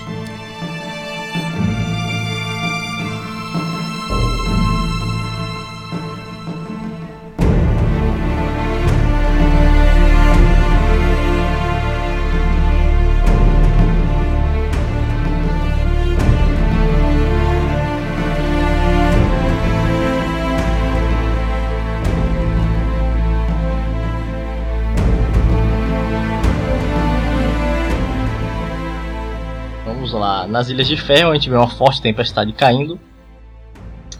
É, e dentro do solar dos Greyjoy, que é Pike, é, a gente vê a Yara falando sobre como a família Glover retomou o Bosque Profundo e o quanto um a um os castelos de Westeros, né, que ela chama de Terras Verdes, é, já não são mais, não, já não pertencem mais a eles. É, é, eu achei engraçado isso, porque assim, pra, pra gente estar tá lendo os livros, é muito claro que a questão dos Glovers, de Bosque Profundo e tal, mas na série, eu sinceramente não sei se as pessoas vão nem lembrar que eles tomaram, porque eles não mostraram eles tomando Bosque Profundo, é, né? Não só mencionaram, né, várias vezes. Na segunda temporada, faz tempo. Acho que ninguém vai lembrar mesmo. Então a Yara lembra que os, os Homens de Ferro, no geral, né, são bons em tomar as coisas pelo mar e não por terra. Mas o Balon, ele tá ele é bem severo, não quer saber os conselhos da filha, porque diz que ele é o rei das Ilhas de Ferro e manda que ela se calhe ou ele fará outro herdeiro que o obedeça. Inclusive ele fala até que ele foi o último dos cinco reis que sobreviveu à guerra. Tipo, o David e o Dan esqueceram dele lá. E ainda reforçaram isso agora. O rei das sanguessugas, né? É. Ele é o último que sobreviveu. Exatamente. Várias temporadas sem ninguém nem lembrar dele. É, isso foi legal, porque ele morrer nesse episódio meio que é, relaciona essa cena da morte dele com a cena final, né? De que Melisandre realmente tem algum poder, né? Mesmo que a morte não tenha sido diretamente causada por ela. O Balon então atravessa uma ponte no meio da, da, da, chuva, né, caindo, pra ir até os aposentos dele, e o vento forte balança a fonte, a ponte pesadamente, né, a gente vê logo que não vai prestar isso aí. é bem óbvio. É, bem, bem óbvio merda, que né? vai dar, vai dar ruim. Gente, que ponte é essa, não, gente? Que é isso? Parece Piratas do Caribe, não dá pra ter uma ponte melhorzinha, não? É, ainda na chuva, os cara, o cara vai lá e atravessa. Né? E, e, também não é nem um novinho mais. Mas enfim. É porque é o deus afogado, né? Eles não, tem, não tem que ter medo mesmo. É.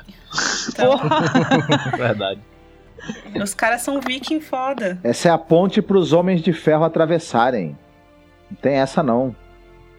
é verdade. Bom, do outro lado da ponte tem um homem encapuzado observando ele e indo ao encontro dele. E aí ele fala: Deixe-me passar, seu tolo, dê passagem a seu rei. E aí o homem fala, ainda encapuzado, ele fala, não é o que eu sempre fiz, irmão. E a gente, eita, irmão. Eita! Quem é você? Quem és tu? Não, engraçado que depois de tanto tempo sem ver os Greyjoy, né, a gente, tudo em uma cena, a gente vê o Balon, morrer, e ainda descobre que ele tem irmão. Aí o Balon olha, olha pro irmão e fala: Pensei que estivesse apodrecendo no fundo de algum mar longínquo. E aí o irmão responde está morto, não pode morrer. E o Balon fica calado e ele fala: Os costumes mudaram desde que foi embora. Não deveria repetir essas palavras. E isso aí já, esse diálogo aí já sai pra gente entender que o cara passou muito tempo fora. Né? E aí o Balon fala: Zombo de nosso Deus sem me ajuda. E o Yoron responde: é, Eu não zombo do Deus afogado. Eu sou o Deus afogado. De Vila Velha a quem avista meus barcos começa a rezar. Você está velho, meu irmão. Teve esse momento. Agora deixe outro governar. E o Belo responde: Eu vi dizer que você ficou louco durante uma tempestade no mar de Jade. É, todo esse diálogo é construído pra gente perceber que o Yoro é um cara que ele viajou bastante, né? Tocando terror por aí. E o Belon continua dizendo que os homens do Yoro amarraram ele no mastro para impedir que ele se atirasse. E aí o Yoro concorda e o Belon fala que quando a tempestade passou, você mandou cortar as línguas deles né, cortou as línguas deles. E aí o cara fala, precisava de silêncio. E silêncio, para quem não sabe, é o nome do, do barco dele. Do barco dele. É um, é, é, Tem outras referências aí que eu acho que o Marcos vai é, gostar de comentar em relação a esse diálogo, né, Marcos? Pois é, isso aí me, me remeteu bastante a um, a um trecho da Odisseia em que você tem as sereias, né? E o canto da, das sereias faz com que os, os, marinheiros tenham vontade de pular no mar e morrem afogados. E durante uma, uma das viagens do Odisseu, é, as sereias começam a cantar e os marinheiros tampavam os, os ouvidos para não escutar o canto delas e não ter vontade de pular e se afogar. O Odisseu ele quer escutar o canto das sereias. Ele quer ter essa experiência. Então ele manda que amarrem ele no mastro do navio para que ele possa ouvir o, e não tampem os ouvidos dele, para que ele possa ouvir o canto das sereias e, e resistir à tentação de se jogar no mar. É, faz todo sentido, né? Ainda mais se a gente vê o lance das línguas. Nossa, cara. Bacana mesmo. É, continuando, o Belo pergunta que tipo de homem de ferro perde a razão durante uma tempestade. E o Yoro continua, né, com a extremamente megalomaníaco. Ele fala: Eu sou a tempestade, a tempestade, irmão a primeira e a última. E você está no meu caminho. E aí os dois começam a brigar. E ele atira o Belon da ponte, né? O Belon grita. É uma cena bem, bem, Pô, muito bem feita. Eu queria que fizesse uma montagem dessa cena e colocasse aquela, aquela voz do Pateta caindo. Uh! Gente, os caras trouxeram o Malahide de volta, que é um puta ator É, também, pra matar cara. ele. Que mancada. É, toda essa questão do Euron se sentir o, o pica das galáxias é muito retirada dos livros. Tem uma coisa que ele fala pro Aeron Greyjoy, que é o, o sacerdote que a gente vai conhecer depois que eles fizeram um recast. É, porque ele fica zoando o Deus afogado, que ele volta pra pai, que, tipo, nem aí pra nada, né? Ele volta pra. Enfim, a gente vai descobrir nos próximos episódios que nos livros o que ele fala é o seguinte: é, ele fala, ah, você não, você não liga pro Deus afogado, você é um, né, um homem sem Deus. Ele fala, quem sabe mais de deuses do que eu? Deuses dos cavalos e deuses do fogo, deuses feitos de ouro com olhos de pedras preciosas, deuses esculpidos de madeira de cedro, deuses cinzelados em montanhas. Conheço todos vi seus povos engrinaldá-los de flores e derramar o sangue de cabras, touros e galinhas. Tipo, ele vai falando, né, tipo, tudo que ele viu. Ele fala que ouviu prece das pessoas, né, na- por onde ele passou. Pessoas pedindo pra curar as pernas atrofiadas, pra que a donzela amasse as pessoas, pra conceder filhos saudáveis, pra proteger, né, proteja-me dos meus inimigos, proteja-me da escuridão, proteja-me dos caranguejos que tenho na barriga, dos senhores dos cavalos, né, os Dothraki, dos escravagistas, dos mercenários, proteja-me do silêncio, que é o que é o, o navio dele, né? Ele fala: "Sem Deus, ora Aeron, sou o homem com mais deuses que alguma vez e sou uma vela." Nossa, caramba. Uau. Ele se, ele, tipo, se acha realmente o cara mais foda por tudo que ele viveu. Enfim, ele é porra louca pra caralho. A gente vai É. conhecer ele nos próximos capítulos. Então, eu gostei que a série, tipo, não tirou isso dele, sabe? Porque ele, ele é realmente um ele é pirata born to be louco. wide, né? Exato. Mas complexo de, de superioridade é um problema da família aí, parece, né? Porque o Balon também não era fácil, né? Tinha uma autoimagem distorcida que era uma beleza. Uma coisa bacana é que nos livros o, ele chama muita atenção porque ele é um pirata clássico, assim, ele, ele não tem um olho, então ele usa um tapa-olho. Inclusive, esse negócio do tapa-olho é super complicado de falar porque, é como a gente disse lá no, no vlog que a gente comentou, o Curva de Três Olhos, que nos livros ele não tem um olho, eles relacionam o fato de que o Euron usa o tapa-olho no livro com o fato de que ele pode estar possivelmente ligado ao Corvo de Três Olhos. Inclusive, o apelido dele nos livros do Euron é Euron Olho de Corvo. Mas enfim, vamos ver como que a série vai desenvolver isso e a gente pode comentar mais pra frente, sei lá. E ele tem a boca azul de, tipo, ele fica mexendo com os, com os bruxos de carta lá, e ele fica com a boca toda azul e tal. E ele é bem esquisitão, assim. E na série eles pegaram um cara mais normal. A mesma coisa que fizeram com o Dario, na verdade, É. né? Que era um cara todo esquisitão também e transformaram num europeu padrão. Bom, na cena seguinte, a gente vê o Balon lá, depois de ter caído da ponte, né? Que nem a equipe Rocket do Pokémon. A gente vê ele. a gente vê ele lá embaixo, estatelado no chão. Na verdade, ele caiu no mar né, e depois alguém deve ter encontrado o corpo dele. E aí a gente já vê o Eiron, que é o, o irmão dele, que ninguém menciona isso, mas os créditos da já confirmaram que aquele cara era mesmo o Eiron. Os créditos das fotos interpretado, interpretado pelo ator Michael Fist. Ele leva o corpo de Balon ao mar com a ajuda dos outros homens de ferro, né? Ah, Rafa, só pra explicar as pessoas que não entenderam, tipo, são três os irmãos, né? O Balon, e aí vem o Euron, que é o que matou o Balon, e o Aeron, que é o sacerdote, que tem os cabelos brancos. É, ficou parecendo que ele é mais velho até do que o Balon, né? É. pela caracterização. É, então ele cobre o rosto do cara com algas, enquanto pedem para o deus afogado que as criaturas de seu reino se alimentem de sua carne e que seus ossos sejam levados para a profundidade, né, para descansar junto aos ancestrais dele. E todos repetem: que está morto não pode morrer. Depois a gente vê Yara jurando pelo trono de Sal, que nos livros é a cadeira de pedra do mar, é, jura que irá vingar a morte do pai. O Eiron diz a ela que o trono não é dela, né, que ela não pode jurar sobre ele, e que uma assembleia de homens livres irá decidir quem será o próximo rei das Ilhas de Ferro. Isso aí já serve para introduzir um, um possível plot, né, das Ilhas de Ferro nesse ano. Sim. E aí ele finaliza falando: a lei é clara. Talvez você ganhe. Talvez seja a primeira mulher a governar as Ilhas de Ferro. Talvez não. Cara, eu tô bem animada pra ver essa Assembleia de É, Livres, cara. pra ver como eles vão fazer. Eu gostei, eu gostei. Porque Dorne foi aquela parada que a gente viu desde o começo que não ia prestar muito, mas essa introdução das Ilhas de Ferro foi, foi interessante. Vamos ver, né? É, porque pra roteiristas homens é bem mais fácil escrever pra homens, É, né? Então. Tem isso. É claro que os Greyjoys vão ser bem melhores do que as Serpentes de Areia e Dorne e tudo. Claro. É, deixa eu perguntar, esse núcleo aí ele é inspirado nos, nos vikings, não é? Isso. É que, o, é que o enterro deve ter. Ah, eles fazem algum voto de pobreza, porque, porra, o enterro viking é sensacional.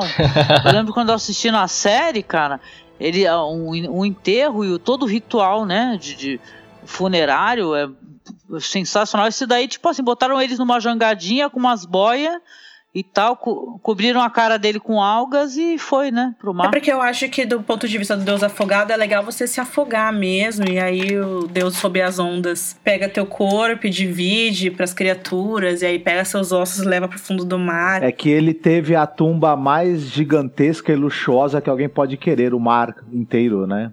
É, é lindo, sim. Só que eu ainda prefiro os vikings. É, na verdade não pareceu. É, é, foi um enterro bem simples pra um rei, assim, né? Se a gente pensar. É que Pois a é, ideia cara. é mostrar que os Greyjoys são um bando de fudido mesmo. É. né? Aquela ponte que não funciona, aquelas roupas tudo sujas, aqueles cabelos tudo sujo. Então, tipo. É, são eles sempre foram os caras meio pobrão mesmo, assim.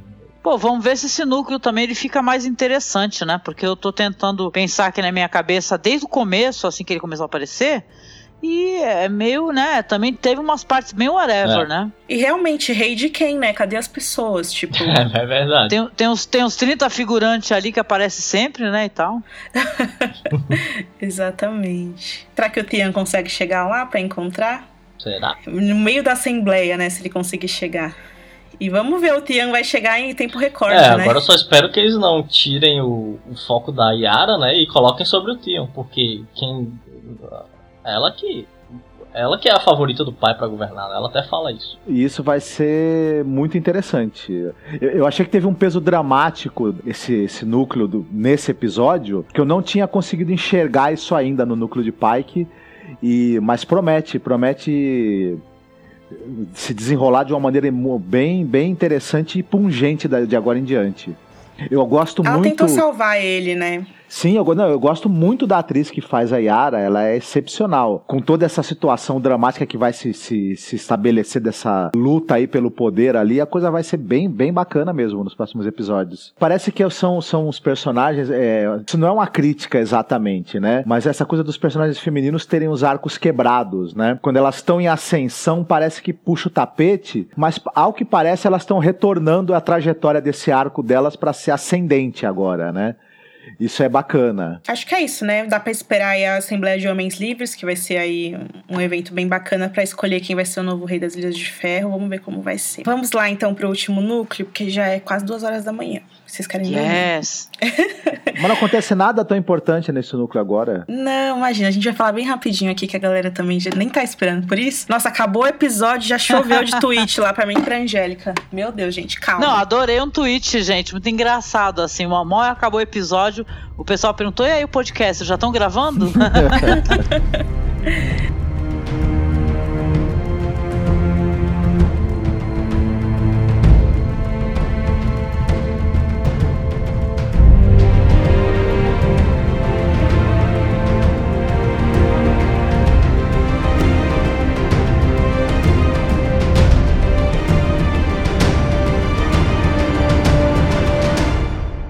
Em Castelo Negro, a noite caiu, o prazo do Davos acabou e ele continua ali, sitiado nos aposentos dele. O Alistair Thorne dá o ultimato. E o Davos e os outros homens esperam ali dentro com o corpo do John. Os patrulheiros do lado de fora começam a arrombar a porta e vão batendo, batendo. Conseguem quase abrir ela por completo, mas o portão de Castelo Negro também começa a ser arrombado. E aí o One One, como você prefere falar, surge atrás deles e surge e atrás dele todos os selvagens também. Os patrulheiros demonstram medo, é claro. Thorne, vamos lutar, seus covardes! Chamando todo mundo pra batalha, mas aí um arqueiro corajoso acerta o gigante com uma flecha e o gigante pega ele tipo que nem barata assim e joga na parede. Encerra a confusão, todo mundo começa a se render imediatamente. O Oli, o garoto que todo mundo odeia, tenta matar o Tormund, mas o Ed Doloroso comanda que os traidores sejam enviados pelas celas e tal. Acabou a confusão dessa maneira. Na, na, pra mim, na hora que entrou o gigante, não precisava nem ter selvagem nenhum. Só podia ir só o, o Ed Doloroso e o gigante que já fazem estrago federal, né? Verdade. Foi, foi meio Deus Ex Machina total, também, né? né? né? De, ah, no momento que vai arrombar a porta, pá! E fora que. Mas foi legal. fora gostei. que a presença do gigante ali foi, foi meio que desculpa deles pra não ter uma, meio que uma batalha, não é mesmo? Sim. Porque todo mundo ficou com medo, de, naturalmente. Mais do que isso, só se os, eles, eles entrassem na hora que eles fossem acender a pira para queimar o corpo do John, né? É, Mas, teria enfim. sido bem, bem circunstancial também. Mas enfim, voltando à questão aqui das cenas, o Ed então leva o Tormund para ver o John, aí o o Tormund olha sempre o corpo morto do John, percebe que não tem mais o que ser feito e anuncia ali que uma fogueira vai ser acesa para que o corpo do John queime. E essa é a primeira cena que a gente tem em Castelo Negro e no fim do episódio, a gente retorna aí pra esse núcleo. A Melisandre tá se aquecendo na lareira dela e o Davos chega para falar com ela. Ele pede para que ela faça alguma coisa pelo John, alguma mágica para ajudar ele a retornar à vida. Ela então começa a falar que sabe que talvez alguns sacerdotes tenham esse poder, mas que ela não tem, não foi dado, né, esse ensinamento para ela. Ela desconhece isso e que ela até conheceu um homem que tinha esse dom, a gente sabe que é o Thoros de Ymir, né, mas que ele não nem podia fazer aquilo, ela não entende como que ele fez aquilo o que justifica aí muitas das dúvidas que a gente tinha em relação àquela cara de what the fuck que ela fez quando ela viu o Taurus, que o Taurus fez com o Beric Dondarrion e tal. E ela fala: É, o Deus não, não, jamais concederia isso a mim, eu não mereço isso. As palavras que ela fala são: Tudo que eu vi, a grande vitória nas chamas, era tudo mentira. Você estava certo o tempo todo, Davos. O, o Senhor nunca falou comigo. Ela fala, quase chorando, né? E o Davos então começa a dar confiança para ela. De novo, a gente não sabe muito bem bem de onde que o Davos tá tirando tudo isso, porque, tipo, ele apagou completamente da memória dele Stannis e a Shireen e tudo. E agora ele ser serve ali o John e a patrulha. Enfim, não sei. Mas a gente gosta do Davos, então a gente segue com ele isso. Ele é o público, ele é, ele é o público falando pra ela dá um jeito aí, traz o homem de volta, vai. É, é exatamente. Aí ele fala, né, que se fodam os deuses. Todo, é toda a mesma coisa. O Sete, o deus afogado, o deus árvore lá do norte. Não é um deus que precisa fazer esse milagre, é você. O que leva muito pro e-mail do nosso amigo Renato, esqueci o nome dele agora. Renan. Que mandou em relação. Renan, isso, Renan. A questão que o Renan levantou aí na leitura de e-mails. Quem faz a, a, a magia e as coisas acontecerem são os deuses ou são as pessoas, né? E o Davos puxa isso aí. Quem faz o milagre é você, Melisandre. Não tô pedindo pro seu Deus, tô pedindo pra você. E aí, na cena seguinte, a Melisandre a gente vê ela lavando o corpo do John, limpando cuidadosamente todas as feridas dele, até o sangue se limpar por completo. O fantasma, o Ed Doloroso, o Tormund e o Davos estão todos assistindo ali ao ritual que ela está preparando. Então ela pede em alto valeriano. É, quem quiser, o criador da língua, o David Peterson, ele disponibilizou a, as palavras em valeriano para quem quiser treinar o seu alto valeriano é. no seu Não, tempo queria livre. só colocar um parênteses que esse cara também é quem criou o Verbes Diablo do Penny Dreadful, né? Esse, esse é criador dessa língua. É, ele é contratado por todas as séries. Ele, ele faz várias, várias das línguas. É bem legal. Aliás, vamos dizer que Carson Van Houten estava muito parecida com a. Qual é o nome dela? A Eva Green nesse episódio. Porque ela tava sem maquiagem, toda magra, toda esquisita, parecendo uma com bruxa mais moderna mesmo. Sim. É. Enfim, ela fala: Pedimos ao Senhor para brilhar a sua luz e trazer uma alma da escuridão. Rogamos ao Senhor para compartilhar seu fogo e acender uma vela que se apagou. Da escuridão, luz. Das cinzas, fogo. Da morte, a vida. Enquanto ela vai falando essas coisas, ela vai cortando os cabelos do John, lavando os cabelos do John, né? E ela vai jogando é, pedaços dos cabelos dele na pira. E aí, por fim, ela coloca as mãos em cima dele, pede, pede para que ele volte, mas não adianta, nada acontece. E aí quando ela vê que ela não conseguiu, ela começa a perder a fé, ela começa a ficar mais triste ainda, né? A voz fica trêmula e não adianta. O Tormund fica puto, fala, ah, que porra, né? Ele não fala, né? Mas ele, tipo, demonstra, é, sai uma palhaçada e sai. E aí depois a Melisandre sai, e aí depois o Ed, e aí o Davos ainda fica um pouquinho ali, mas ele também parte e deixa o John sozinho com o fantasma. E alguns segundos depois, o fantasma acorda, levanta e olha pro John, e aí a câmera de cima mostra que Jon Snow voltou à vida. Pois é, eu tenho várias perguntas para fazer assim, porque eu já, já lendo as questões que as pessoas colocam. É, você falou sobre esse negócio de talvez que quem tenha feito a magia tenha sido ela, não Hilor, né? Eu acho que foi Hilor e não ela, né? Acho que me, me, dá meio entender isso daí, né? Que ela teve, ela teve uma perda muito grande da fé, que foi simbolizada por aquela aquela ela mudar totalmente de aparência, até a mostrar a real aparência dela e a fragilidade dela, né? Ela indo deitar e tal. Nessa cena ela também ela tem ela é motivada pelo pelo Davos, né? Pelo, pelo Davos.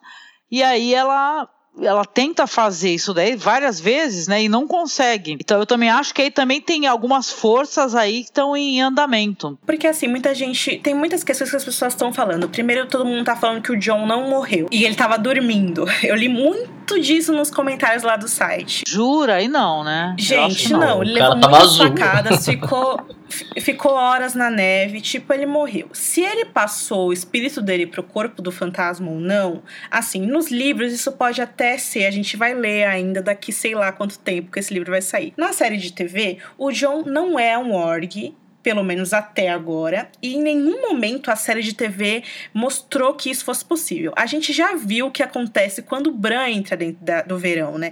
Em nenhum momento a série fez isso com o é. John. O fantasma acordou quando o John acordou porque ele sentiu, porque ele é o melhor amigo do John, ele tá sempre do lado do John, né? Não, a reação que ele teve foi simples e puramente de ouvir que o John, sentir que o John tava voltando. Não é, eu não acredito que tenha uma ligação ali. Então a gente sabe que o John morreu e voltou à vida.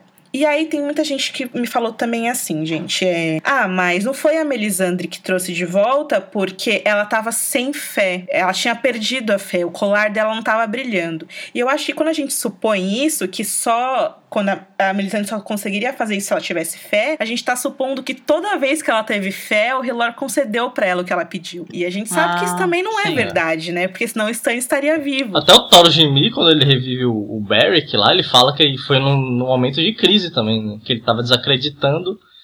E, e depois ele recuperou ele a fé. Recuperou né? a fé justamente por isso quando ele reviveu o Beric pela primeira vez. Você acha então que foi ela que conseguiu fazer, só que teve um efeito meio retardado? É, pode ter sido. Eu não sei, eu acho que é muito difícil a gente saber. É mágica, né? Como é que a gente vai saber o que é certo nisso? Eu acho que é muito essa questão que o Renan trouxe mesmo no e-mail, que é assim, a gente não sabe é, as forças que movem o mundo, sabe? É um mundo muito complexo e magia é uma coisa que não é matemática, né? Não é matemática e o próprio Martin já disse, ele foi questionado muitas vezes em relação a qual seria o Deus verdadeiro e tal. Ele disse que ele nunca vai dar nos livros dele, ele não tem interesse em dar uma explicação do nível midi-cloriano, né? Que igual em Star Wars, que uma explicação científica que eles deram em Star Wars para o entendimento da força, né? Em Game of Thrones a gente nunca vai ter essa explicação científica. Então, é, acredite, Apenas isso. Talvez tenham sido os fãs, né? Em casa, fazendo a Genkidama.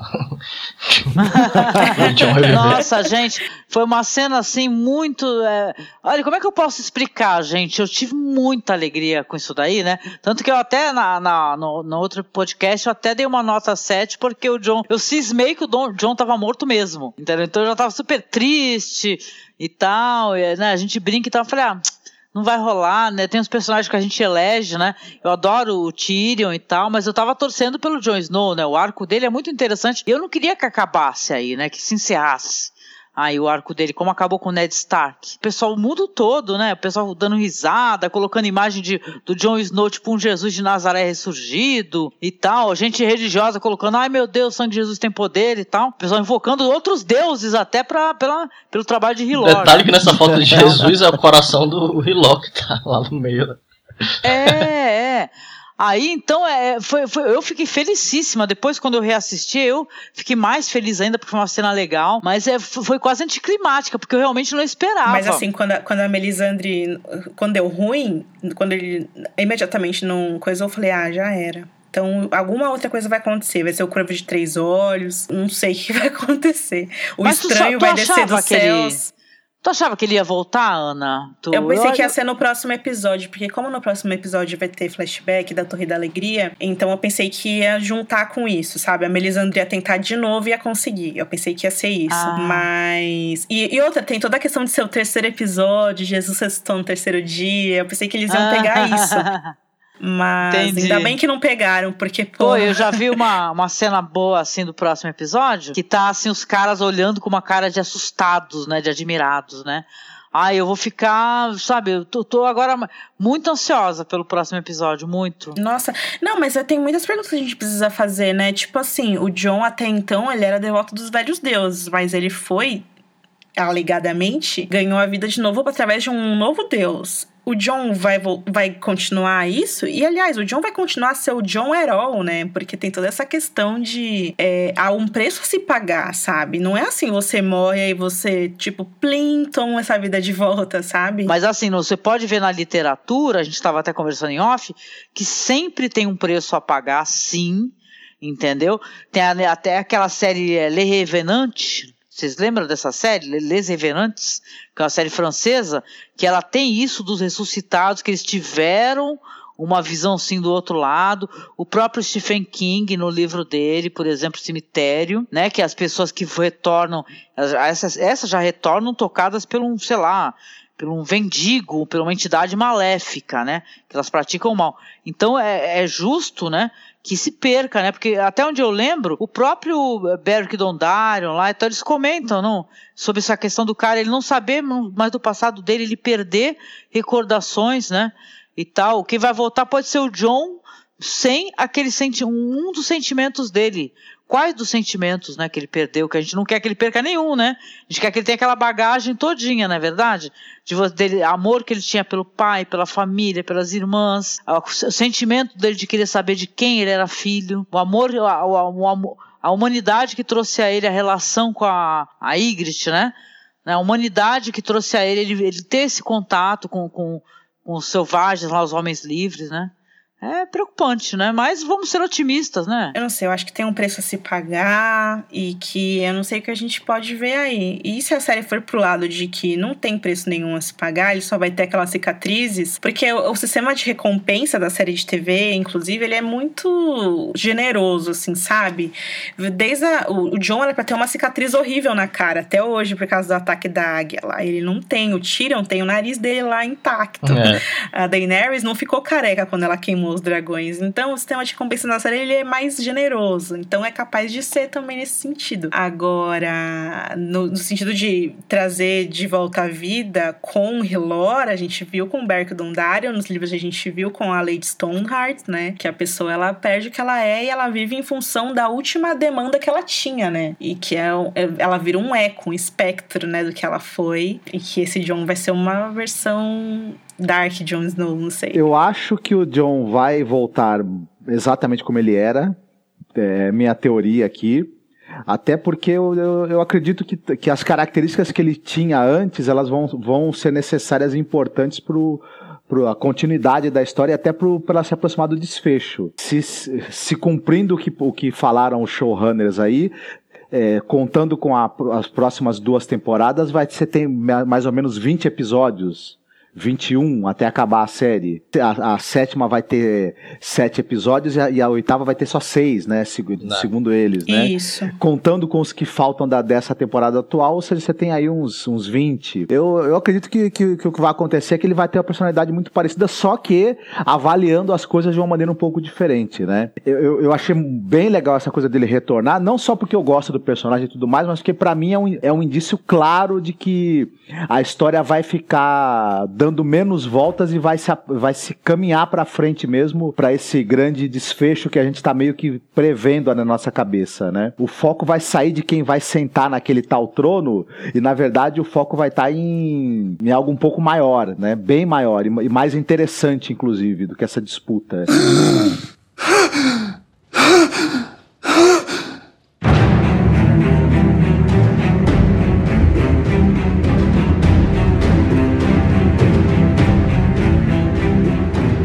Bacelar, que nota você dá para o episódio ROM? É. Eu vou dar oito pontes mal acabadas em Pike. Legal. Angélica Hellish, que nota você dá? Dez dragões voadores de barriguinha cheia, porque eu gostei, eu gostei do episódio, foi legal. Tiveram, na minha, na minha opinião, teve mais altos do que baixos. Gostei bastante do, das cenas do Tyrion, como eu falei. A cena final foi sensacional, a cena da Sansa. Então, né? Somando aí, dá pra dar um 10 tranquilo. Legal. Marcos Noriega, qual a sua nota? Eu dou nove trolladas do Jack em Jaguar em cima da área. Episódio muito legal mesmo, é, empolgante. Para mim foi bem empolgante. Todos os, os, os, núcleos aí tiveram um peso dramático. Você sente a, a história caminhando para frente, ganhando um, uma acelerada, assim, uma energia nova. Então é bem, bem bacana, assim, me, me deixou extremamente animado para a continuidade dessa temporada. Esse episódio especificamente, mais do que o primeiro, inclusive. Legal. Bom, eu vou dar oito. Eu vou dar oito taças de vinho servidas por Tyrion. Eu gostei muito de ver o Jon Snow voltando. Pelo menos a série pode descansar em paz também nesse sentido, sabe? Porque as pessoas só falavam disso é. e tal. Inclusive, a, a, coisa que eu mais ri foi alguém que falou no Twitter que o John voltou porque a Melisandre cortou o cabelo dele. Ele, ah, não, meu cabelo não. é, e a cena a, que eu fiquei muito assim, que ficou muito próximo do meu coração foi ver uma, uma cena que eles deixaram ali o, o fantasma no chão e o John em cima da mesa. É, a escala do fantasma perto do John, que ele tá bem maior que o John, né? Os dois deitados, ele é tipo duas vezes o tamanho do John que esse foi sempre o fantasma que a gente quis ver. E os flashbacks, que assim, é claro, de novo, nunca vai ser do jeito que a gente leu, do jeito que a gente imagina, é algo muito maior na, na descrição do livro, mas é muito legal a gente poder visitar é, o Interfell no passado e descobrir algumas coisas que até então eram mistérios. Infelizmente a gente vai ver na série antes, mas mesmo assim a história continua sendo contada. E isso é muito, muito legal. Então, acho que é isso, né, pessoal? Alguém tem dicas para quando o inverno não chega? Vocês... Eu tenho uma dica sim. Vamos lá, vamos lá. Eu vou é, trazendo essa questão aí da sacerdotisa num contexto bem diferente, mas muito intrigante, também religioso e num filme que é um filme. É, a gente até categorizou lá no blog, né? Que a gente já fez um podcast sobre ele, como um filme de policial, um policial de terror, musical. Né? Mas não é aqueles musicais que do nada a pessoa sai cantando lá, lá, lá, lá, lá e falando a história, não. É o sensacional, maravilhoso The Wicker Man, que é um filme com Christopher Lee. Filme é muito importante, né? Dirigido pelo Robin Hard, de 73, que ele tem uma sacerdotisa chamada Willow, uma mulher que ela que ele, é onde eles exploram lá a sexualidade em nome da, das deusas lá do amor, do sexo, da liberdade, né? Muito interessante, recomendo muito esse filme aí que eu acho sensacional, cara. Ele vale qualquer podcast. É, recomendo que, por sinal, visitem-nos lá também para escutar, que a gente tocou as músicas que são lindas. Já pensou se a, a consequência do John vai ser que a nova vida dele agora ele só consegue falar cantando e aí Game of Thrones vira um musical? Pois é, pois é. Eu vou fazer aqui uma, um jabá gratuito, que eu não vou ganhar nada com isso, infelizmente, para Panini, porque ela tá lançando os encadernados da Patrulha do Destino do Grant Morrison. É, é um, um história em quadrinhos de super-heróis, só que ela é dadaísta. Ela rompe totalmente com a lógica, até de certa maneira a coerência que a gente espera do, do, de um roteiro. Ele brinca de quebrar totalmente isso, de fazer algo completamente surreal, com elementos assim que você nunca esperaria ver numa história desse tipo. E é um negócio sensacional, interessantíssimo de, de fundir o cérebro. Então, quem. E, e acho que pela primeira vez vai ser publicado na íntegra no Brasil esse material. Então, quem, quem tiver a chance aí, quem, quem vir aí pela frente em alguma livraria, tem uma chance que vale muito a pena. É muito bacana mesmo. Legal, deixaremos os links aqui para quem quiser ir atrás também muito desse legal. material. O podcast dessa semana fica por aqui. Eu, a Angélica, o Rafa e o Marcos voltamos na semana que vem para comentar o episódio Oathbreaker. É, e é isso, a gente vê vocês lá, www.gameofthronesbr.com, masmorracine.wordpress.com para conhecer o trabalho da Angélica e do Marcos sobre cinema alternativo. Deixe seus comentários no site e tchau, tchau. Tchau, galera. Fiquem Até bem. a próxima.